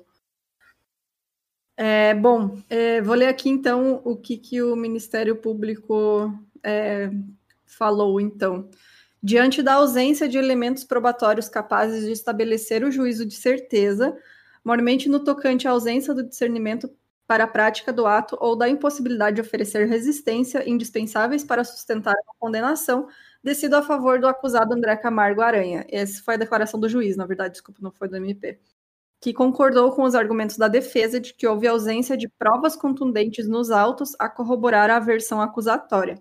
Então, o Ministério Público de Santa Catarina, responsável pela acusação, também se manifestou pela absolvição do acusado ante a ausência de provas em suas alegações finais. Na sua decisão, o magistrado Hudson Marcos afirma que é melhor absolver sem culpados do que condenar um inocente. A defesa da Mariana Ferrer recorreu da decisão. Ele podia falar que é melhor absolver sem culpados que condenar o inocente quando ele quer colocar criança de 16 anos na cadeia, diminuir a, mai- a maioridade penal para prender moleque que fuma maconha na rua, Então, sabe? É, esse pensamento só surge nesses É, então, casos, né, né? Porque em outros não. Então, menos fosse aplicável para tudo, né? É. Mas só para casos de Bom dignidade se sexual. fosse se todas as pessoas, né, acusadas tivessem o hum, direito a ter um julgamento que nem esse cara teve, né? Que tipo, meu Sim. Deus. É, é muito absurdo, assim, para quem segue uma linha não punitivista, que nem eu, que tenho. Sou, flerto muito com o aboli- abolicionismo penal, ver um juiz falando isso quando a gente vê acusações e condenações de pessoas, de crianças, é, por meio de furtar um papel higiênico ou uma fralda, e tudo bem, né? Ou até mesmo com falsa percepção, né? Como eles mesmos dizem, quando tá portando duas gramas de maconha. Exato. Enfim. Esses dias eu vi uma matéria do G1 que era assim, é homem invade escola, rouba comida e vai embora. E aí, tipo assim, na verdade, Ah, sim! é, Era o cara vocês que foi, isso? invadiu a escola, ele comeu e deixou um bilhete se desculpando, pedindo gente, porque ele tava desculpa. com fome, e aí ele entrou na escola para comer. Aí a Cara- matéria do G1 é ladrão. ah, Ladrão, tipo, porra, o cara tá morrendo de fome, tá ligado? Meu, sério. E furto famélico, pelo que é quando você rouba para comer, pelo que eu entendo, é, não é não é é passível de de quê? De punição? Eu não sei, não entendo. É, o, o, o, furto famélico também ele não é considerado típico. A, a falsa tipicidade é, é, uma necessidade, né? Um estado de necessidade da pessoa. Tinha outra forma. Ô, gente, mas essa questão é, é, tão bizarra de notícia porque a gente vê é, traficante é, traficando não sei aonde, preto e pobre. E aí uhum. vai para o rico, é delivery de cocaína na zona ah, sul do Rio de Janeiro. Estudante universitário. Estudante. Estudante que... É que o estudante veterinário, né, gente? Distribuía que... drogas, não é nem traficar, né? Distribuía drogas. Não, é, o cara da Naja, Delivery. O, o, cara da Naja lá, que foi picado ah, pela porra, Naja. é, o traficante de animais silvestres lá, estudante não, de estudante veterinário. de veterinário, veja bem. Porra. Bom, o Poder Judiciário de Santa Catarina informou por meio da assessoria de imprensa que não iria se manifestar por se tratar de um caso em segredo de justiça. E aí vamos para o seguinte que virou manchete né, nessa, nessas últimas semanas, que é a expressão polêmica de estupro culposo, que na verdade foi cunhada pelo Intercept, The Intercept, para quem não sabe, que foi criticada pelo conceito não ter sido usado pela promotoria ou pelo juiz na sentença de absolvição do réu. Eles explicaram numa matéria, através de uma nota, que a expressão foi usada para resumir o caso, a fim de explicá-lo para o público leigo. Cara, isso foi uma merda gigantesca. Eu achei horrível esse posicionamento deles, eles ter feito isso porque chamou a atenção do jeito errado, né? Tipo, eu discordo. Eles... Nossa, eu para mim foi uma merda eles ter feito isso, porque as pessoas não leem a matéria. Quem lê viu que era eles que tinham falado isso. Mas quem não leu, as pessoas acharam mesmo que o juiz tinha falado ou que o advogado. Não, o foda é que surgiu meio que uma frase: não existe estupro culposo. Existe Essa frase foi usada para absolver o André. Exato, exato. Olha, eu não sabia disso. Que louco. É por não existir estupro culposo que ele não foi condenado. Logo, é porque assim, o erro do tipo, a gente pode é, condenar a pessoa pela modalidade culposa. Então, se você teve uma falsa percepção de que aquilo não era proibido, você condena ela pela culposa, que ela não tinha intenção de fazer. Só que o estupro não tem a versão culposa. Então, o juiz ele sentenciou, como não existe versão culposa do estupro, logo absolvo o acusado. Entende? Uhum, entendi. Isso. Então, falar não existe estupro culposo é basicamente a linha de argumentação que foi usada. É, você está reafirmando que o juiz usou para absolver ele. Então, tipo... A gente conversou disso sobre, é, sobre o fato do Intercept ter feito isso e tal. E assim, em um primeiro momento eu vi que assim, beleza, foi uma merda, foi. Mas eu acho que jogou uma luz sobre o caso, entende? E assim, chamou atenção do jeito errado, claro, mas chamou atenção. E aí Cara, eu tava... mas eu acho que ah, não, não é sempre chamar atenção que é bom, né? Sim, tava conversando até com, né, com as meninas no grupo antes da gente gravar durante essas semanas de pesquisa. E, e confesso que ainda não tenho assim um. Ah, acho que foi bom, ponto final, sabe? Não sei. Não estou. Não sei. E aí a Camila fez uma, uma observação no grupo que foi que assim é tão pequeno esse fato de que tipo ah o Intercept usou o nome errado sabe? Mas olha o tanto de atenção que trouxe para a violência que a vítima sofre quando ela está na audiência né? É, mas... eu, eu pode falar Camila depois a, a, primeira coisa que eu queria falar assim que eu não achei uma maldade muito grande no uso do é, estupro culposo. Por quê porque essa questão de erro de tipo, na hora que o Ministério Público, nas alegações, ele usou isso, eu achei que ele usou mal. Ele não falou estupro culposo, mas entende, assim, o cara não sabia que ela estava é, drogada. Assim, afasta o dolo, então é, é, não seria o fato típico, e aí é, ele estuprou ela, mas ele não queria estuprar com ela inconsciente, ele só queria é, transar com ela, entendeu? Uhum. eu não achei muita maldade do, do, do jornalista. Mas, tirando isso tudo, se o Intercept não tivesse feito isso, a audiência inteira nunca seria publicada. Nunca. porque o próprio Ministério Público precisou de, é, de fazer essa requisição para publicar é, é, essa matéria inteira, essa audiência inteira. E aí, quando eles publicaram a audiência inteira para querer demonstrar que o Ministério Público tinha agido, que o juiz também, ficou muito pior. Ficou muito, muito pior, porque a ação do Ministério Público e do próprio magistrado foi mínima, sabe? Aquilo ali não tem desculpa, foi imperdoável. E eu trabalho com, com, com direito penal tem muito tempo. E eu vejo isso acontecer todos. Eu abro um processo e tem lá a vítima ser destruída, sabe? Emocionalmente, destruir a vida dela, vitimizar ela uma vez, duas vezes, três vezes, a sociedade. E assim, aquilo ali, na minha opinião, expôs é, é, o, o, nosso judiciário, expôs o nosso Estado, expôs o que, que, é, que é feito como uma vítima na, numa audiência, sabe? Uhum. E, e, deu vergonha. Deu vergonha para o próprio Ministério Público que tentou criar um projeto de lei de última hora, entendeu? E eu, eu acho importante, assim. Eu sei que o jornalismo é uma coisa muito séria, que, que pode envergonhar os jornalistas, assim, eu entendo isso. Mas eu acho que o fim foi maior, sabe? Uhum. Eu, eu achei que é, fez então, um efeito maior. Eu acho que, não sei se essa era a intenção deles, mas eu, para mim, parece que tiraram o foco um pouco dessa violência que ela sofreu para fazer esse termo, e sabe, as pessoas focaram só nesse termo, achando que é, ele foi usado em algum momento na audiência, e aí as pessoas foram ver o, o, o vídeo do processo inteiro e ninguém nunca usou esse estupro culposo. Óbvio que não era a invenção do Intercept para chamar atenção.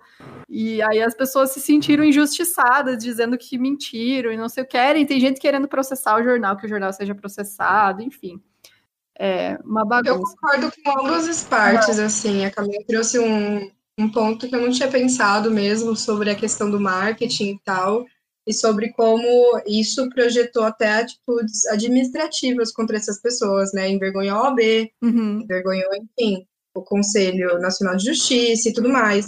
Mas, é, sinceramente, comparando duas coisas é, infelizes que aconteceram, que foi o uso do estupro culposo com o pronunciamento da Gabriela Prioli, eu acho o pronunciamento muito pior, sabia? Do que o eu confessar que eu não vi o pronunciamento dela. Não, eu Jesus não Cristo, dela. Bruna do céu. Eu, eu me poupo de ver a cara dela, então eu não assisti.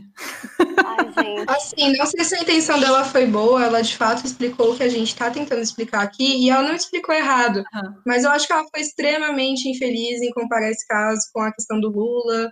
É, fez. Eu achei que foi. O que, o que eu acho que a Bruna está tentando dizer que a intenção do Intercept talvez não tenha sido pensar na vítima e sim criar um, uhum, uma expressão que bombasse, eu acho que foi a mesma coisa com a Gabriela Prioli, foi surfar na onda do que estava sendo falado sim. e trazer o Lula, e foi muito insensível da parte dela, assim, independente de ela ter falado certo ou não, é, que quem entende de direito até entende o que ela quis dizer, não acho que ela tenha errado nas falas, mas que foi insensível, indelicado e inoportuno ela ter comparado esse caso com o caso do Lula, no momento que, de tão sofrimento, assim, foi absurdo para mim.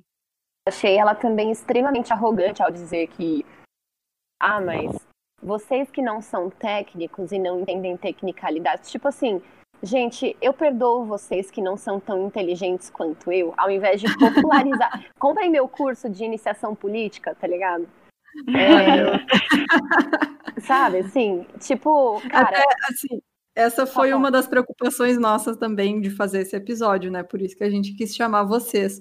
Porque a gente não, não, não... Primeiro, a gente não faz de caso que ainda está em andamento, né? Esse aqui está agora em recurso, que a gente não gosta mesmo. É, é bom ter um caso fechado. E o segundo, que a gente não queria dar essa impressão de que ah, estamos se aproveitando da fama do caso para fazer um episódio, sabe? Que essa não é a nossa intenção. A nossa intenção é a, a gente viu, nós tinha dúvida, nós tínhamos dúvidas, as pessoas têm dúvidas, e aí a nossa a nossa objetivo com esse episódio é tirar essas dúvidas, sabe? Explicar para as pessoas quais são esses problemas. Então, é, é, eu entendo, assim, sabe? Por isso que me incomodou esse negócio do Intercept, porque eu também eu sou jornalista também, sou formada em jornalismo, e aí eu consigo ver, assim, você tem modos de falar as coisas, sabe? Dá para você perceber quando é um negócio para chamar atenção, sensacionalista, e quando é um voltado para informação, sabe? Então, eu acho que eles meio que perderam a mão, assim, acho que tinha outros modos de você fazer isso sem precisar apelar, enfim, como eles fizeram.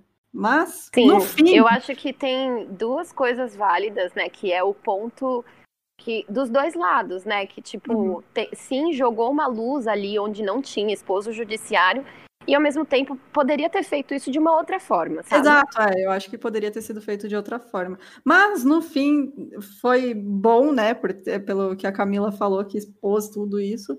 Então, acho que a gente ainda tá no saldo positivo Tá, aí gente, do que eles é. fizeram. Porque realmente eu acho que agora esperamos, né, que mude alguma Vamos esperar que a, co- que a cobertura seja até o recurso, né? Até o e não pare agora. Porque as pessoas têm uma dificuldade de entender, agora falando do caso do Lula também, que o processo ele tem a parte recursal, então não Uhum. quer dizer que está terminado, que é absoluto, enfim.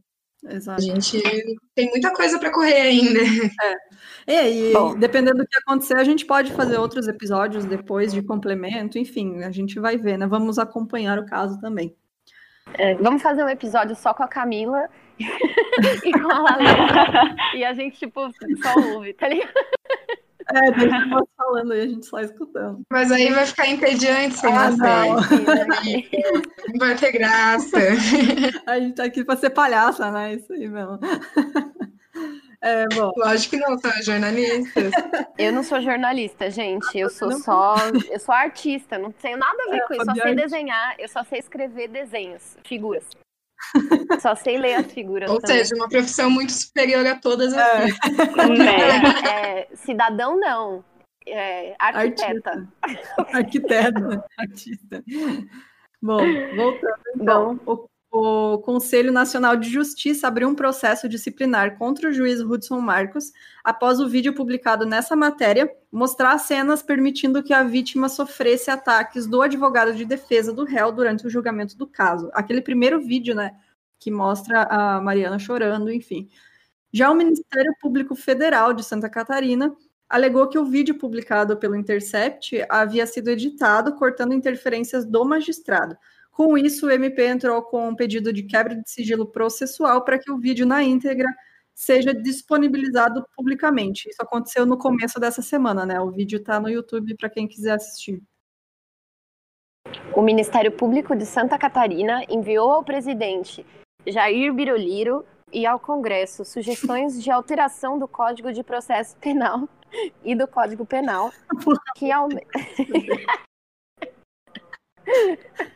Bom, eles enviaram, né, para fazer essa proposta para fazer essas mudanças aí no Código de Processo Penal e que aumentam a proteção à dignidade da vítima de crimes sexuais e proíbem perguntas e utilização de referências à experiência sexual anterior da vítima, seu modo de ser, falar, vestir ou relacionar-se com outras pessoas.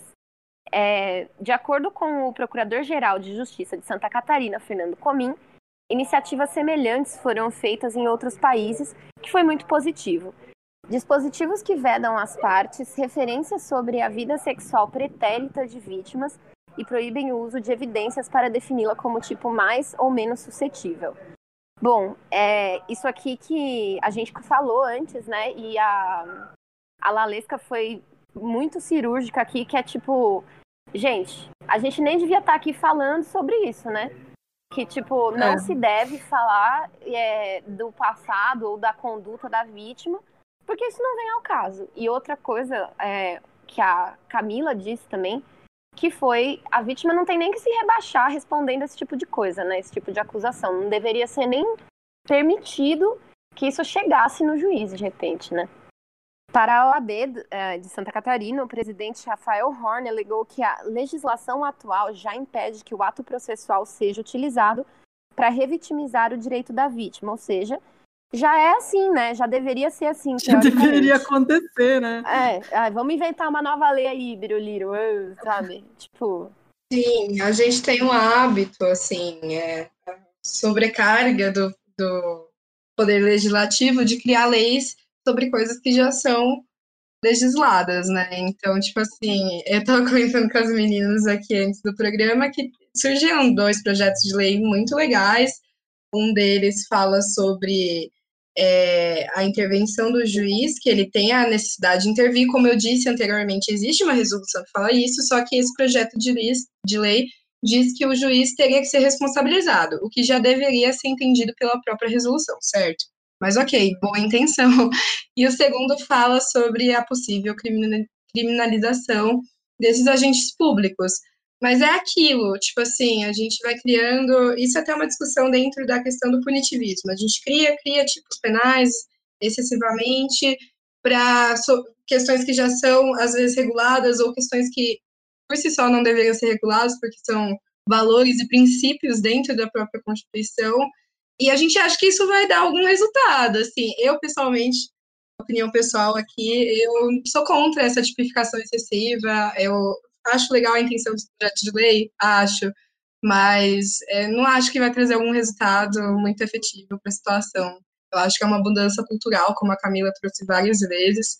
Se a gente não tratar desde antes da faculdade, entende? Desde antes de formar esses juízes, esses promotores, não vai ter como, porque o projeto de lei vai ficar parado ali, bonito, lindo, e é isso.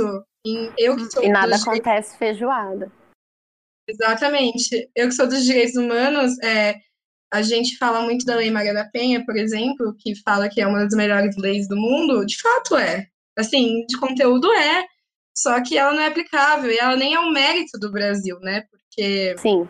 É, não sei se todo mundo sabe, mas a Lei Maria da Penha foi uma sanção aplicada pela Comissão Interamericana e pela Corte Interamericana pelo Brasil não ter cumprido com o que ele já dizia na Constituição que ele ia fazer, que é proteger as mulheres. Então ele, a ONU interveio e falou assim, já que você não vai cumprir, você vai ser penalizado, vai ter que fazer uma lei.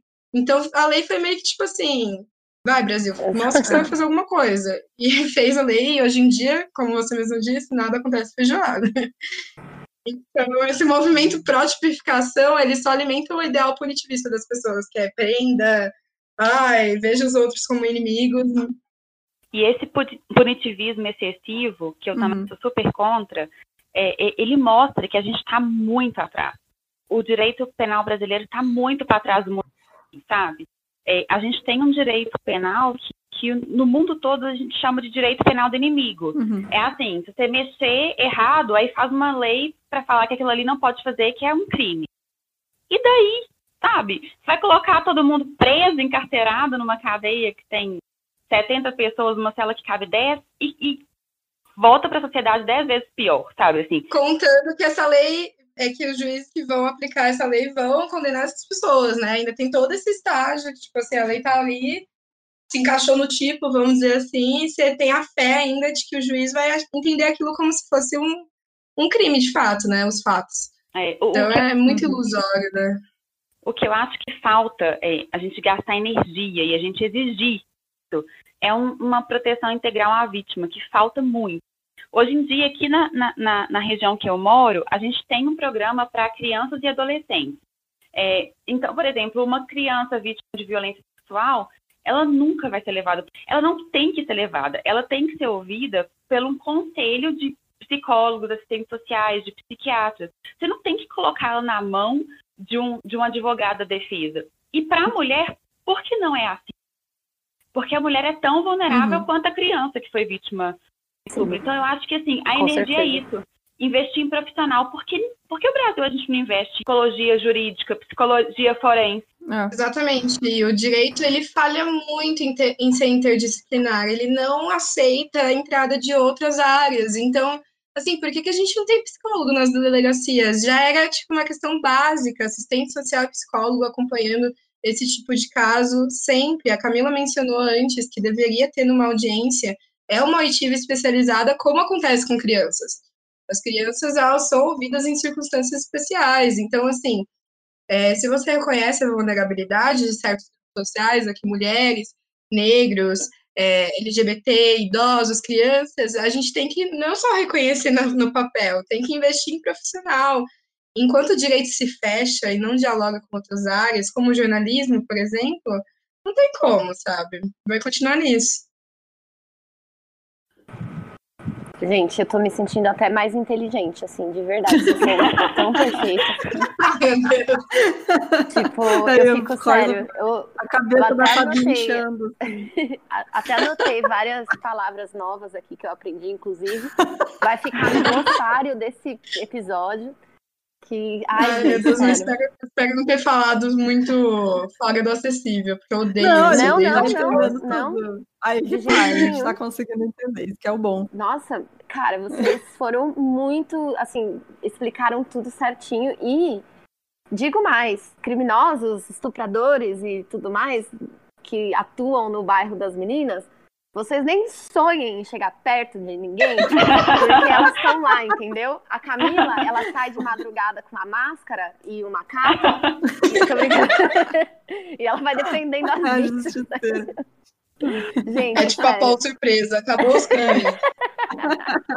surpresa, acaba crimes. É, bom, a gente, a, a Jéssica trouxe também alguns dados sobre o estupro no Brasil, já que a gente está falando, então, no geral, né?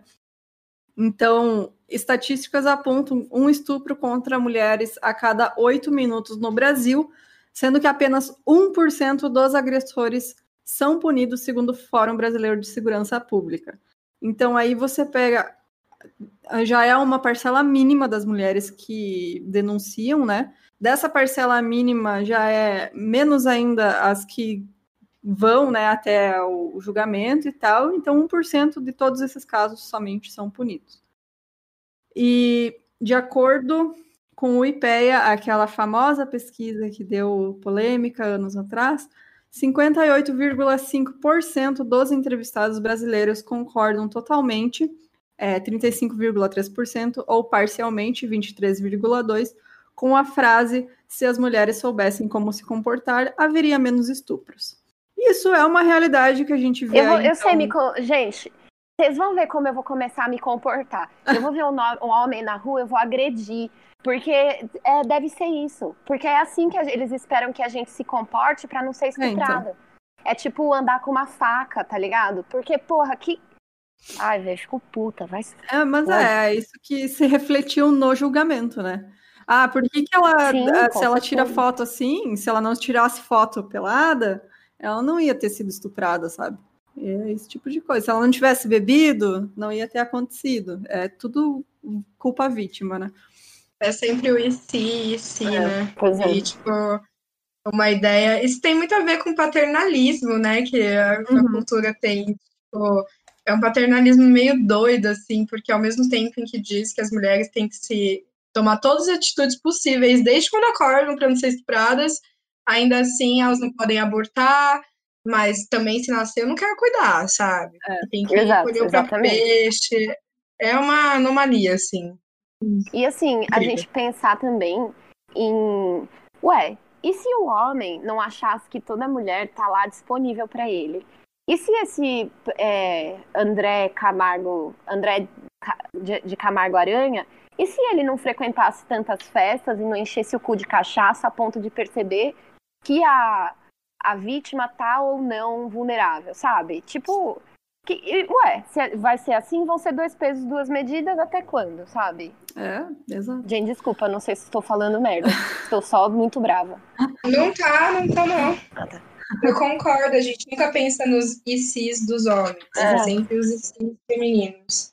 Bom, o 13º Anuário Brasileiro de Segurança Pública foi divulgado em setembro do ano passado e registrou recorde de violência sexual. A maioria das vítimas, então 53,8%, foram meninas de até 13 anos.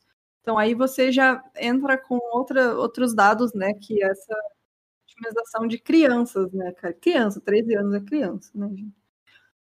É, o mapa do estupro feito pelo R7 mostra que o registro dos casos de abuso sexual na capital paulista está concentrado nas regiões periféricas. Então, há estimativas que apontam que apenas 35% das mulheres vítimas de estupro levam seus casos à polícia. Então, o segundo Gorete Bussolo, do Instituto Todas Marias, o número de meninas e meninos de classe alta é gigantesca, mas eles não denunciam e a família esconde os quatro, os quatro DPs, distritos policiais, com maior número de notificações entre janeiro e abril, na cidade de São Paulo, no ano de 2016, ficaram em áreas pobres da cidade. É, de acordo com a rede de observatórios de segurança, onde fizeram uma pesquisa analisando dados do SUS, no período de 10 anos de 2017, as mulheres negras sofreram 73% dos casos de violência sexual registrados no Brasil, enquanto as mulheres brancas foram vítimas em 12,8%. E de 2009 a 2017, esse número de mulheres negras vítimas de estupro aumentou quase 10 vezes. Aí volta naquilo que a gente falou, né? A Mariana chamou atenção por ser a tal da vítima perfeita, né? A menina branca, né? De classe média, enfim. Quantas dessas mulheres, né? É, sofreram isso e não têm a mínima chance, né, de, de ter um julgamento justo ou de pelo é, menos cara, denunciar. Se a Mariana Ferrer fosse tipo garota de programa, vocês acham que ia acontecer o quê? É, exato. É, e agora, na época da pandemia, os dados diminuíram, mas continuam alarmantes. Então, o número de estupros registrados em São Paulo, na, no estado de São Paulo, caiu quase 15% no primeiro semestre desse ano, em relação ao mesmo período do ano passado e apesar da queda, os especialistas acreditam que a subnotificação é devido à pandemia do coronavírus, porque afinal a pessoa não vai sair, não, não sai de casa nem para denunciar, né?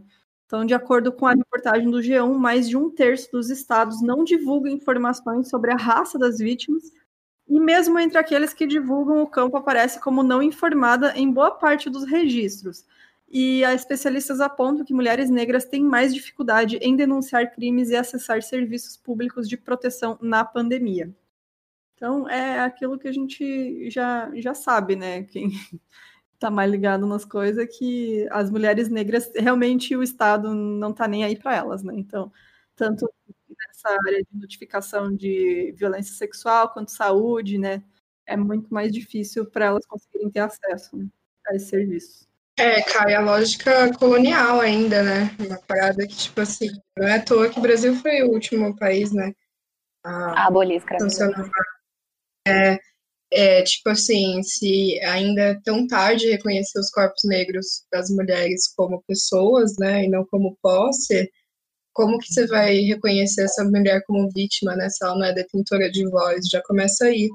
Eu atendi uma moça, uma época que, no caso, era violência doméstica, e o marido dela quebrou o maxilar dela e tirou em torno de oito dentes dela, tirou a audição de um ouvido. E ela chegou na delegacia e o marido era de uma congregação, assim, e ela e o delegado falou assim, mas o que você está fazendo aqui? Você não tinha que estar limpando sua casa, não tinha que estar trabalhando não. na casa de uma pessoa. É, a mulher sabe dificular aquele termo. Ela não. Você, você não tem que estar aqui falando do seu marido. Ele nem negou o que aconteceu, sabe? Ele reconheceu, mas ele achava que ela não tinha, ela não tinha um papel, como dito, o papel perfeito de vítima. É Sim, é, é o caso que a gente vê muito também em estupros maritais, né? Que a gente. Tipo, eu vejo que isso é uma coisa que descobriram ontem, sabe? Tipo, gente, é. óbvio que qualquer, assim, aliás, eu acho até uma boa vocês que são muito brilhantes, né, meninas? Esclarecerem aqui, esclarecerem para os ouvintes qual, o que, que é estupro, né? E explicar isso de uma vez por todas para que não haja mais nenhuma dúvida. Porque, como você falou, se o cara tira a camisinha no meio do sexo é estupro, e tem muita gente que nem sabe disso, né?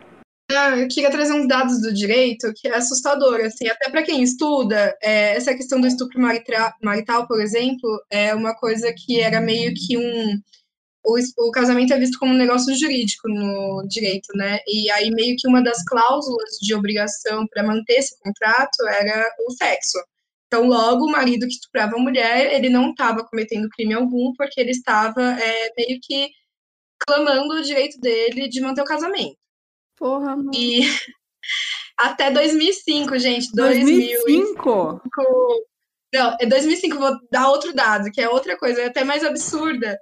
É, que até 2005, na lei brasileira, a gente tinha uma, um, um, dispositivo que, se a pessoa casasse, a vítima de violência sexual casasse com o agressor, o crime simplesmente deixava de existir.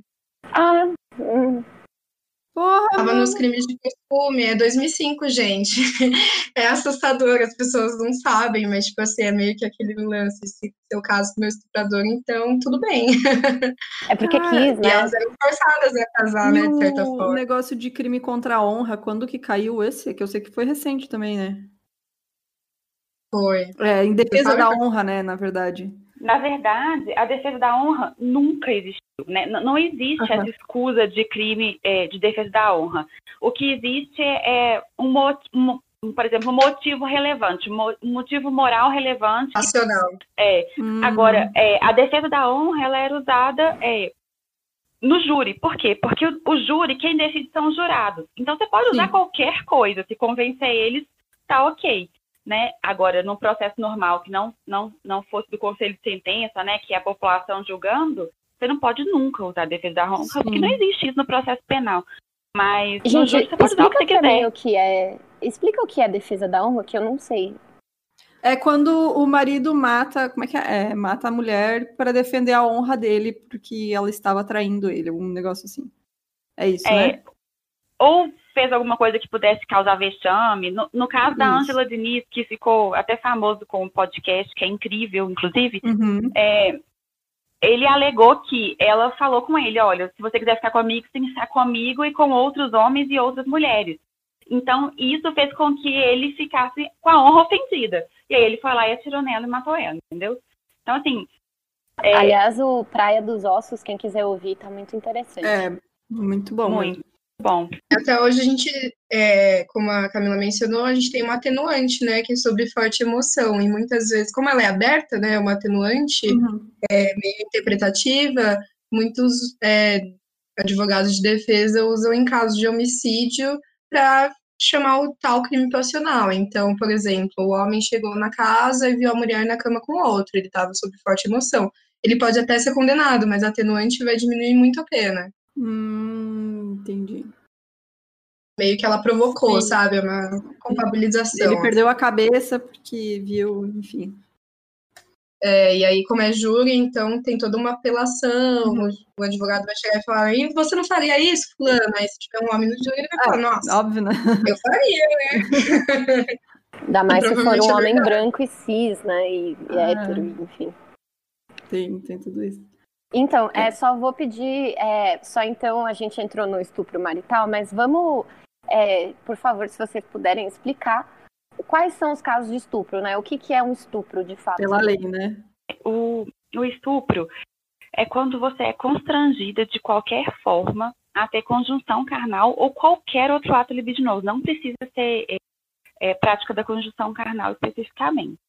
É, Uhum. Você pode ser constrangida de qualquer forma. Pode ser uma, uma- um constrangimento psicológico, pode ser uma violência, pode ser uma ameaça que também entra Com arma ou sem arma. É, não, não interessa a forma. Por exemplo, é, em casos de marido e mulher, eu posso constranger a minha a ter um carnal comigo, falando com ela: se você não fizer isso agora, amanhã você vai ficar sem comida. Porque essa é a realidade do nosso país.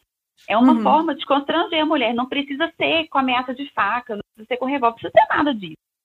É, e aí existem outras formas de estupro, né? Que, é, tem o estupro de, de vulnerável, que ele é dividido, né? Em menor de 14 anos que é taxativo, o fato da vítima ser menor de 14 anos já comprova que ela não tem discernimento total e aí ela não tem condições de oferecer resistência ou se tiver, é, mesmo que por algum momento, é, a inexistência do discernimento dela. E aí pode ser por alguma questão também psicológica, por alguma questão mental, ou... é, estar dormindo. Uhum. ou tá- e isso está dormindo, que acontece muito, né? é, em relatos de esposas, com maridos, etc. E inclusive com filhas. Porque, gente, o. Brasil é uma realidade tão absurda que eu já vi casos de filhas que se achavam na obrigação de ter relações sexuais com o pai também, porque elas eram uma propriedade dele. Então, só Nossa. ele poderia tirar a virgindade dela e, e ela tinha que manter condição carnal com ele todos os dias, Até como a mesmo mãe. quando não vive com o pai, né? Tem casos de pais que falam, eu pago pensão, logo Pô, eu posso fazer isso. Nossa, mano. É Nossa, absurdo. gente. é absurdo mesmo. Parece que a gente vive num, sei lá, num passado, assim, sabe? Num, sei lá, gente, num, num, num estado que a gente é, é, sei lá, escravizada por homens o tempo inteiro. Parece, né? Parece não, né? É, basicamente. No, nós somos. E isso é tão importante, a gente aprender a se apropriar do próprio corpo e ensinar isso desde pequena para as mulheres. Porque é, nós falamos agora há pouco que o, a, é, o sexo era obrigatório para a mulher. Mas uhum. até pouquíssimo tempo também, o discernimento, a mulher não tinha condições de decidir si. Enquanto ela estava com o pai, o pai decidia por ela, mesmo a maior de idade. E depois, quando ela casava, é só o marido que podia uhum. decidir por ela. Então, o que falta é a gente se apropriar mesmo do corpo, da mente, e, e passar isso para os nossos filhos, nossos filhos também, né? Porque é. os homens precisam aprender isso mais do que as mulheres, na verdade. Sim, e agora puxando um pouquinho de sardinha para a minha pesquisa, mas eu acho que além de falar de consentimento e de ter poder sobre o próprio corpo, é entender a fragmentaridade do consentimento, né? É muito doido. Na pornografia de vingança, é muito difícil reconhecer isso como, como um ato, né? Sim. Ilegal, porque a pessoa entende que pelo fato de você ter mandado uma foto, quer dizer que você concordou logo com a divulgação. A gente não consegue fragmentar o consentimento. A mulher pode ter concordado com um beijo, ela não concordou com o ato sexual, ela pode ter concordado com uma foto, ela não concordou com a divulgação. Existem momentos em que a mulher pode concordar ou não. Agora imagine como esse, esse debate ainda é atrasado, né? Porque a gente ainda está falando sobre o homem entender quando a mulher berra não, que não é para estuprar. Agora imagine você pegar um caso em que a menina fica com um cara e ela não quer transar. Uhum. Ela saiu com ele e ela decidiu que não quer mais. Então, enfim, e isso também tem a ver com outras coisas, né? A questão da camisinha, por exemplo, que é uma questão do consentimento também. Tipo, eu posso concordar com transar com você, mas eu não concordo com não usar camisinha e não usar um estupro. E, e é muito doido, assim, tipo, porque a gente discute aqui no programa e eu fico muito feliz que isso vai chegar para muita gente. Espero que muitos homens ouçam isso mas enquanto não houver uma discussão básica dentro das escolas, é, dentro dos grupos masculinos, né? Porque Sim. até falando de pornografia de vingança, é, a gente ainda tem uma sociedade que tem grupinho de WhatsApp que é caiu na net. Sim, uhum. sim, sim. Então, é, enquanto não surgir esse. Não adianta a gente tipificar a conduta, nem mesmo a pornografia de vingança que foi tipificada há tão pouco tempo, não adianta, porque vai continuar acontecendo. É, eu. Assim. eu tinha, desculpa interromper, eu tinha um, um ex-namorado que ele fazia. Ele se dizia todo, né? Ai, esquerdomacho, não sei o quê. E ele participava de vários grupos de futebol e não sei o que, e vira e mexe, aparecia uma foto de uma mina pelada, tá ligado? E eu falava, cara, e aí, de onde vem isso aí? Ah, não, não, não fui eu. Não, não foi você, mas você é parte do grupo, você não vai repreender essas pessoas, Entendeu? Então, assim, além da, de você. Quando você omite, você não fala nada, você está sendo conivente. Então, assim, faça a sua parte e repreenda seus amigos homens quando você vê eles é, praticando esse tipo de violência contra a mulher, que não deixa de ser uma violência. Uhum. Homens, compartilhem esse podcast com seus amigos. é,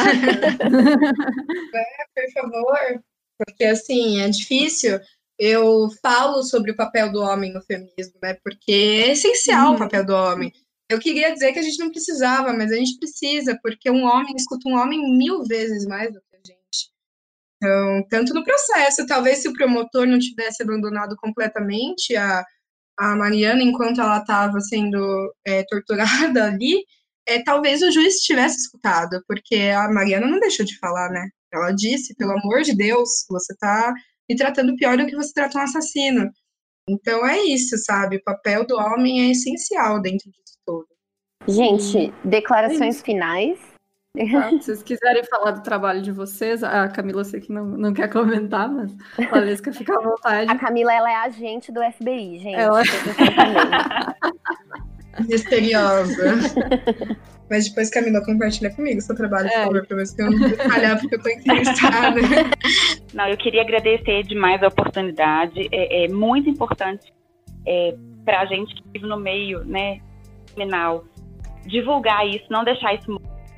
É, o, o, podcast é um podcast muito querido para mim. Eu tenho muito orgulho de estar aqui, estou muito feliz. Obrigada pela oportunidade. Ai. E é isso. continue fazendo muito barulho para isso não morrer. Essa discussão não pode morrer simples assim. Ai, obrigada. Gente, ai, a Camila. Gente, a Camila ela é nossa consultora jurídica, então sempre que a gente tem dúvida e ela a gente não sabe o que falar ou tá com medo do processinho, a gente fala com ela. E ela sempre faz umas, uns apontamentos muito legais pra gente. Essa mulher é perfeita. É. Gente, obrigada. Bom, gente, muito orgulho também de estar aqui. Eu acompanho o podcast há muito tempo já. É, fiquei muito emocionada quando eu fui convidada. A Fabi, um prazerzaço conhecer agora todo mundo que participa, a Jéssica fez o roteiro, a Camila e tudo mais. Mas a Bruna é uma amiga minha de, de longa data, conheço ela desde os primórdios do Facebook, em grupos de feminismo. Eu admiro muito a Bruna e logo admiro todas vocês. Eu acho que, nossa, a gente precisa de mulheres na cena dos podcasts, porque, enfim, nós precisamos ocupar todos os espaços possíveis mesmo. E eu gostaria de deixar aqui o meu contato para quem precisar, né? Sou advogada, dou consultoria. É, como eu disse, minha especialização é nisso. E é isso, basicamente, gente. Se precisar me chamar para qualquer coisa, eu tô aqui. Muito, muito, muito obrigada mesmo, meninas. A sessão maravilhosa. A gente gostou muito desse episódio. Acho que vai ajudar muita gente também. E é isso. Nossa, muito feliz mesmo. A gente já, já esperava que ia ser bem legal e ficou muito, muito bom. Ai, gente, é sério. Mulheres inteligentes. Nossa, pode, pode cuspir na minha cara. Não tem problema. Ai, mas então tá, gente. A gente vai deixar o contato de vocês da, da Lalesca, né? no, na descrição do episódio. E muito, muito obrigada mesmo pela participação. Vocês são sempre bem-vindas para voltar aí quando vocês quiserem. Muito obrigada. Obrigada, gente. então é isso, gente. Se você quiser nos apoiar, entra lá no site minclins.com.br, vai ter o botão de apoio. E pode mandar e-mail pra gente comentando sobre qualquer coisa, comente o que você quiser no post do episódio também. O e-mail é milcrimes.gmail.com. E é isso. Muito, muito obrigada, gente. Tchau. Até a próxima. Pode dar tchau a todo mundo. Tchau. Tchau. tchau.